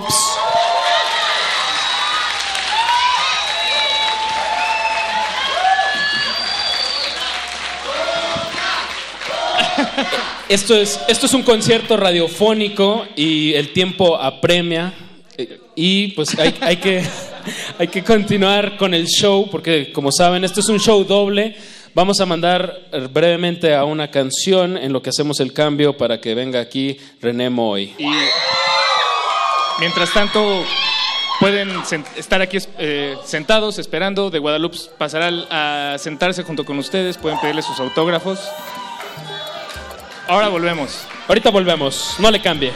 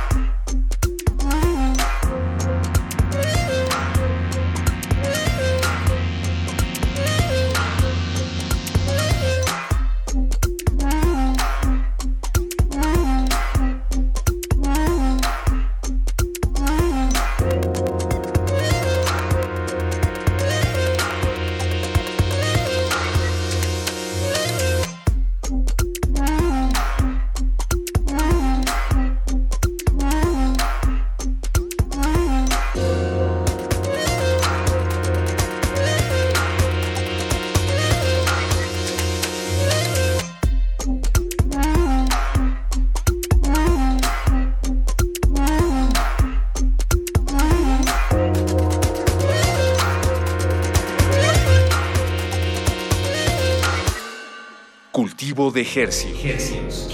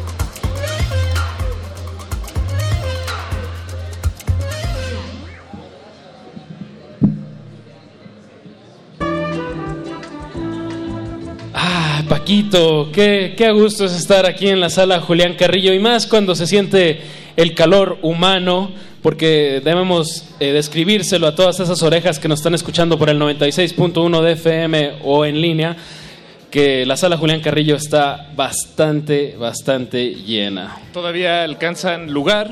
Estamos en Adolfo Prieto 133. La entrada es libre. Y si se perdieron a The Guadalupe hace unos momentos, eh, pues pobres de ustedes. Pero todavía están a tiempo de ver un acto impresionante. Eso, música de calidad esta noche aquí en Radio UNAM. Y, y pues estamos muy, muy, muy emocionados. Muy, muy emocionados. muy, muy emocionados, Apache, porque a continuación les presentamos con mucho, mucho gusto. Eh, empecemos por los nombres de los músicos de la banda. Claro, tenemos a Aarón Cruz en el bajo.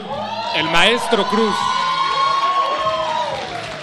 A Alfredo Larra, Larraguibel, Larraguibel en los teclados.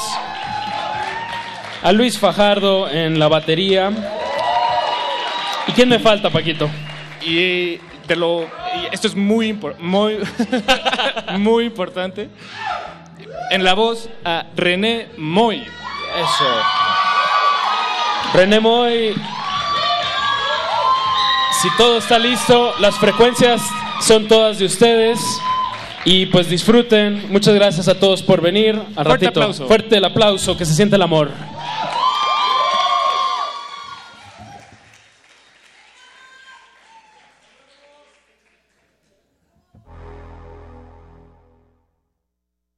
Silencio. Un laberinto. Un misterio sin resolver. Adéntrate en los callejones oscuros de David Lynch. Cineclub Radio Cinema trae para ti una selección que te mantendrá en vilo. Dunas, Blue Velvet, Corazón Salvaje, Lost Highway, Mulholland Drive e Inland Empire te esperan los miércoles de noviembre y diciembre a las 18 horas en la sala Julián Carrillo. Ven y descifra el imaginario de uno de los cineastas más representativos del siglo XX.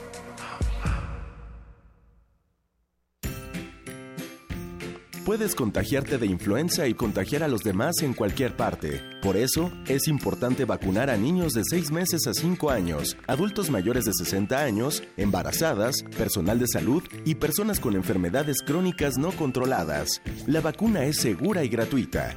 Infórmate en www.gov.mx diagonal salud. Secretaría de Salud. Este programa es público, ajeno a cualquier partido político. Queda prohibido el uso para fines distintos a los establecidos en el programa. Ni Shakespeare ni Cervantes. Una mujer, Mary Shelley. A 200 años de la creación del monstruo, Radio UNAM y su teatro de fin de semana presentan Helado Yaces Corazón. Un espectáculo de Eduardo Ruiz Aviñón con Elena de Aro y Alejandro Juárez Carrejo. Del 5 al 11 de diciembre, los sábados a las 19 horas y los domingos a las 18 horas en la sala Julián Carrillo de Radio UNAM. Adolfo Prieto 133, Colonia del Valle, cerca del Metrobús Amores. La entrada es libre. Radio UNAM. Radio UNAM 96.1 de frecuencia modulada saluda y da la bienvenida a los radioescuchas del 860 de amplitud modulada. Continúen escuchando.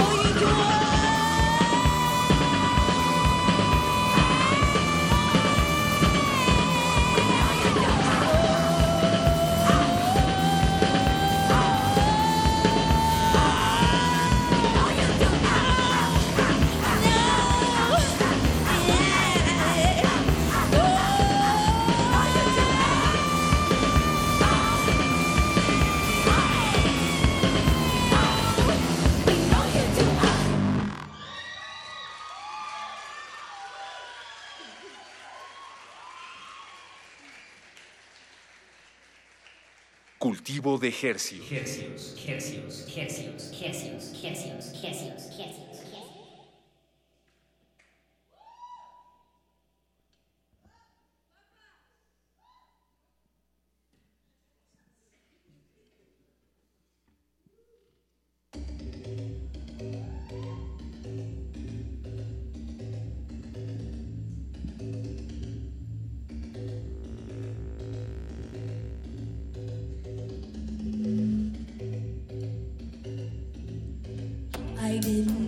for the money.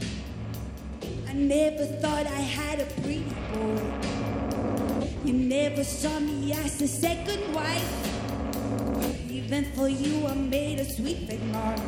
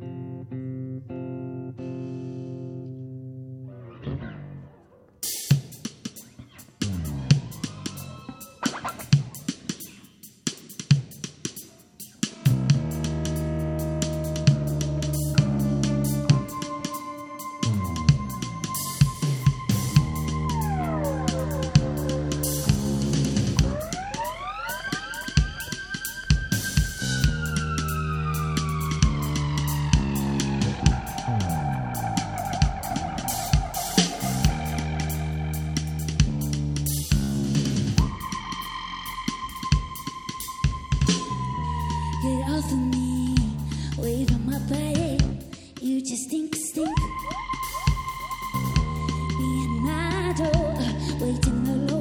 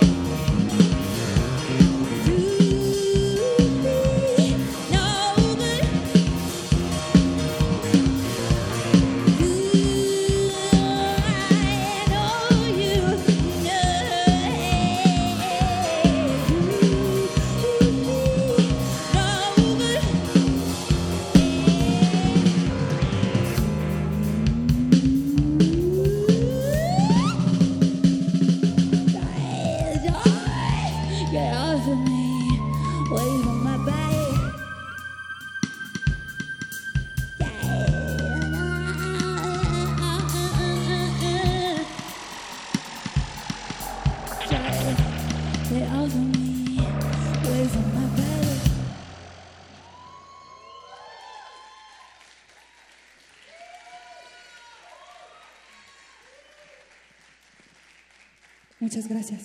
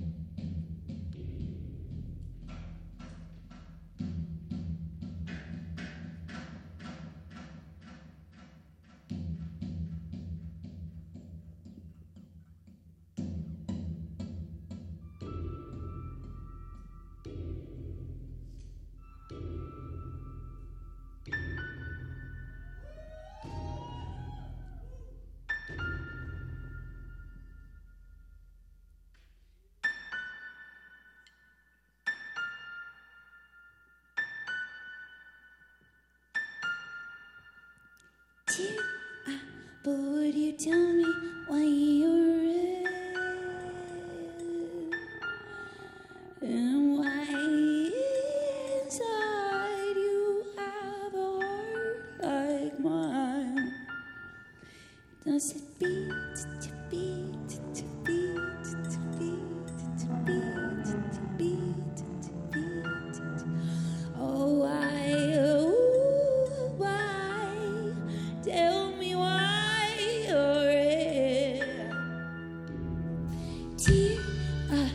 Tell me why.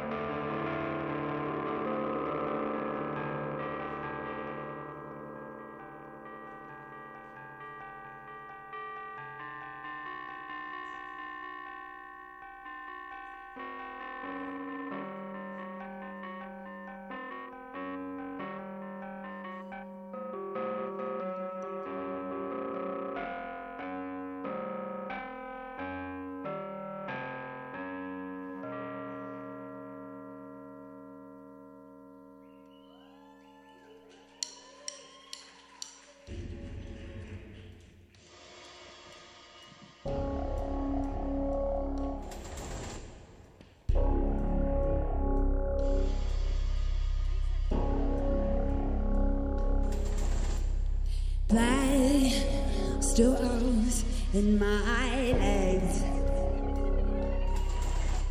But who broke all my bones?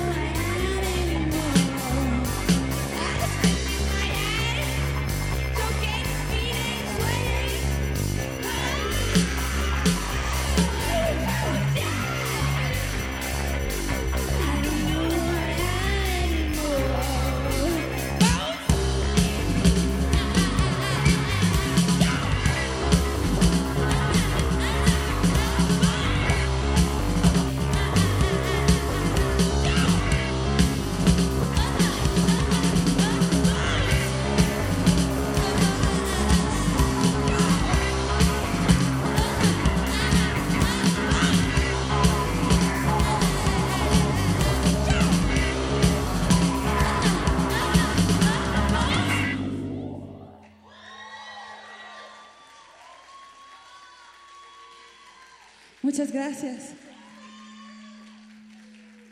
Muchísimas gracias a Resistencia Modulada por invitarnos. Gracias a todos por venir. Siempre. Ya casi nos vamos. Gracias, Octavio.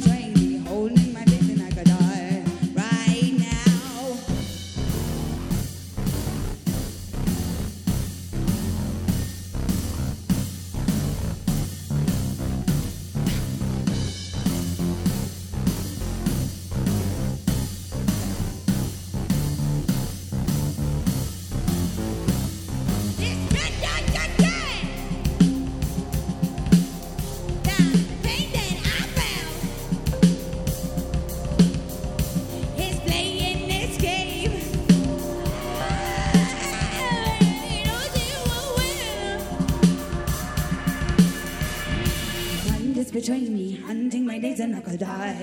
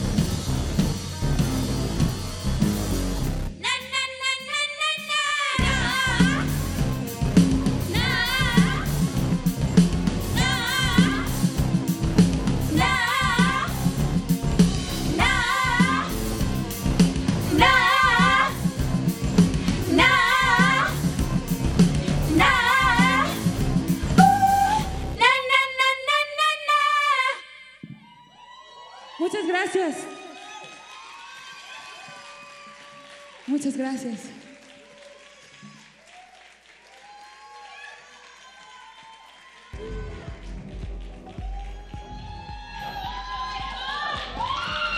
El aplauso fuerte para René Moy. Estamos en vivo en Radio UNAM, un concierto radiofónico para todos ustedes. Muchas gracias por acompañarnos. Y ahora, si nos permiten unos momentos, vamos a platicar con René. ¿Cómo estás, René? Y con toda la banda, por supuesto. Sí, sí hay quieren, que, hay si que quieren. dar también un fuerte aplauso a Aaron Cruz en el bajo, a Luis Fajardo en la batería y Alfredo Larraguibel en los teclados. Unas verdaderas bestias.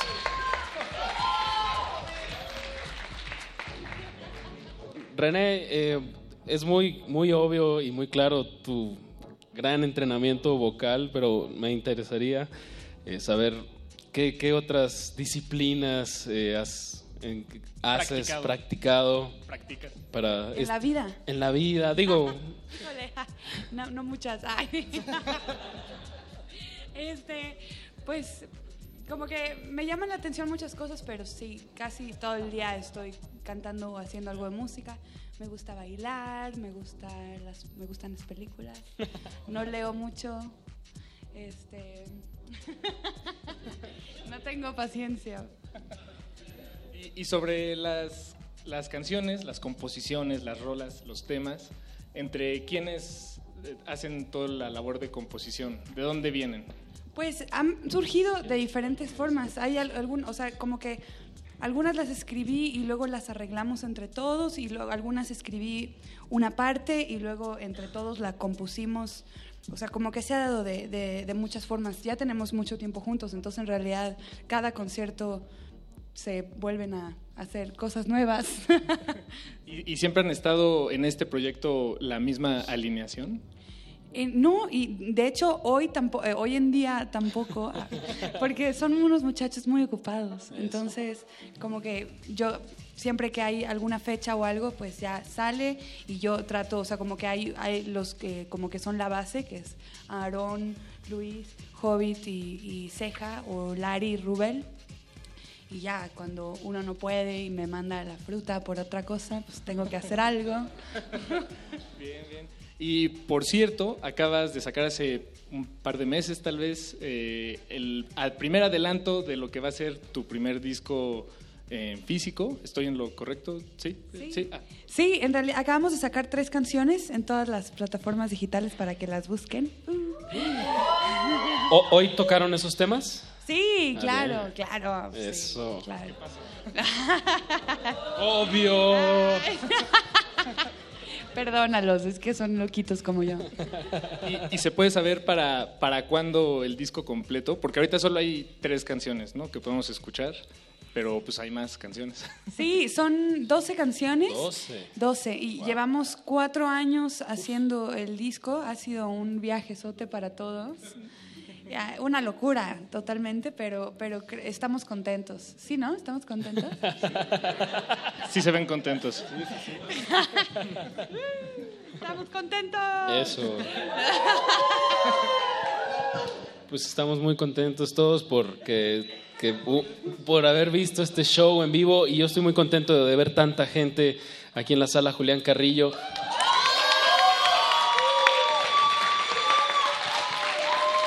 Muy importante escuchar la música, pero todavía más importante es venir a las tocadas y disfrutar de un buen sonido y de, de toda la intensidad que hay de la música tocada en vivo. Y pues todo esto queda grabado para nuestro canal de YouTube. Suscríbanse, estamos en Resistencia Modulada para que vean las sesiones que hemos estado haciendo aquí los jueves. Y la emisión de Radio UNAM llega hasta el fin del universo, si, si son pacientes, entonces ahí, ahí también estará todo esto que están escuchando allá afuera. Porque esto es en radio en vivo, Apache. Exacto, esto es un concierto radiofónico para ustedes. Queremos agradecer a, a la UNESCO que hace esto posible, a Radio UNAM, al equipo de Resistencia Modulada, a Toño en las luces, a Gil en, en la mezcla aquí en sala, a Inti Terán en la mezcla en FM, a Piña, A Andrés Ramírez en la operación, al equipo Moy, por supuesto. al equipo Moy, a los Guadalupes, que estuvo increíble. Y pues Paquito, Pues antes de despedir oficialmente este espacio, René, algo que quieras decirle a, a la gente que nos acompaña aquí y a la gente que nos acompaña allá afuera. Pues primero muchísimas gracias a todos los que los, los que forman parte de- del equipo MOI. Muchísimas gracias Juan, que está en los controles, que es la primera vez que nos acompaña y fue un placer. Gracias a todos por venir, de verdad. Ojalá que los que no nos habían oído les haya gustado y estén pendientes. El último concierto, ¡eh! el último concierto del año es el 10 de diciembre en el Imperial. Para que vayan. Y muchísimas gracias a ustedes. Qué buena A usted. No, gracias a ti. Muchas gracias. Muchas gracias, René. Muchos agradecimientos, muy agradecidos todos. Eso. Y les recordamos que esta segunda temporada de conciertos que hemos hecho aquí en la, sala, en la sala Julián Carrillo, el próximo jueves 8 de diciembre llega a su fin. Eh, vamos a traer una banda de Pátzcuaro, Mi- Michoacán, que se llama Fracaso Hippie. Unos fracasados. Y, y una banda sorpresa. Que no es Apache o Raspi. O sí, no, no sabemos aún.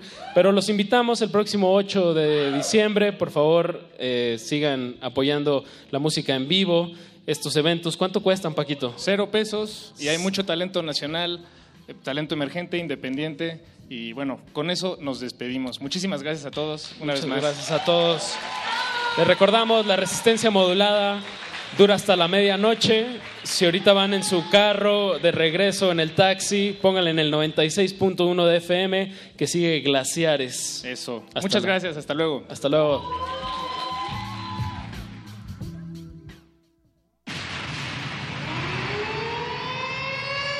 El experimento se ha completado de manera satisfactoria.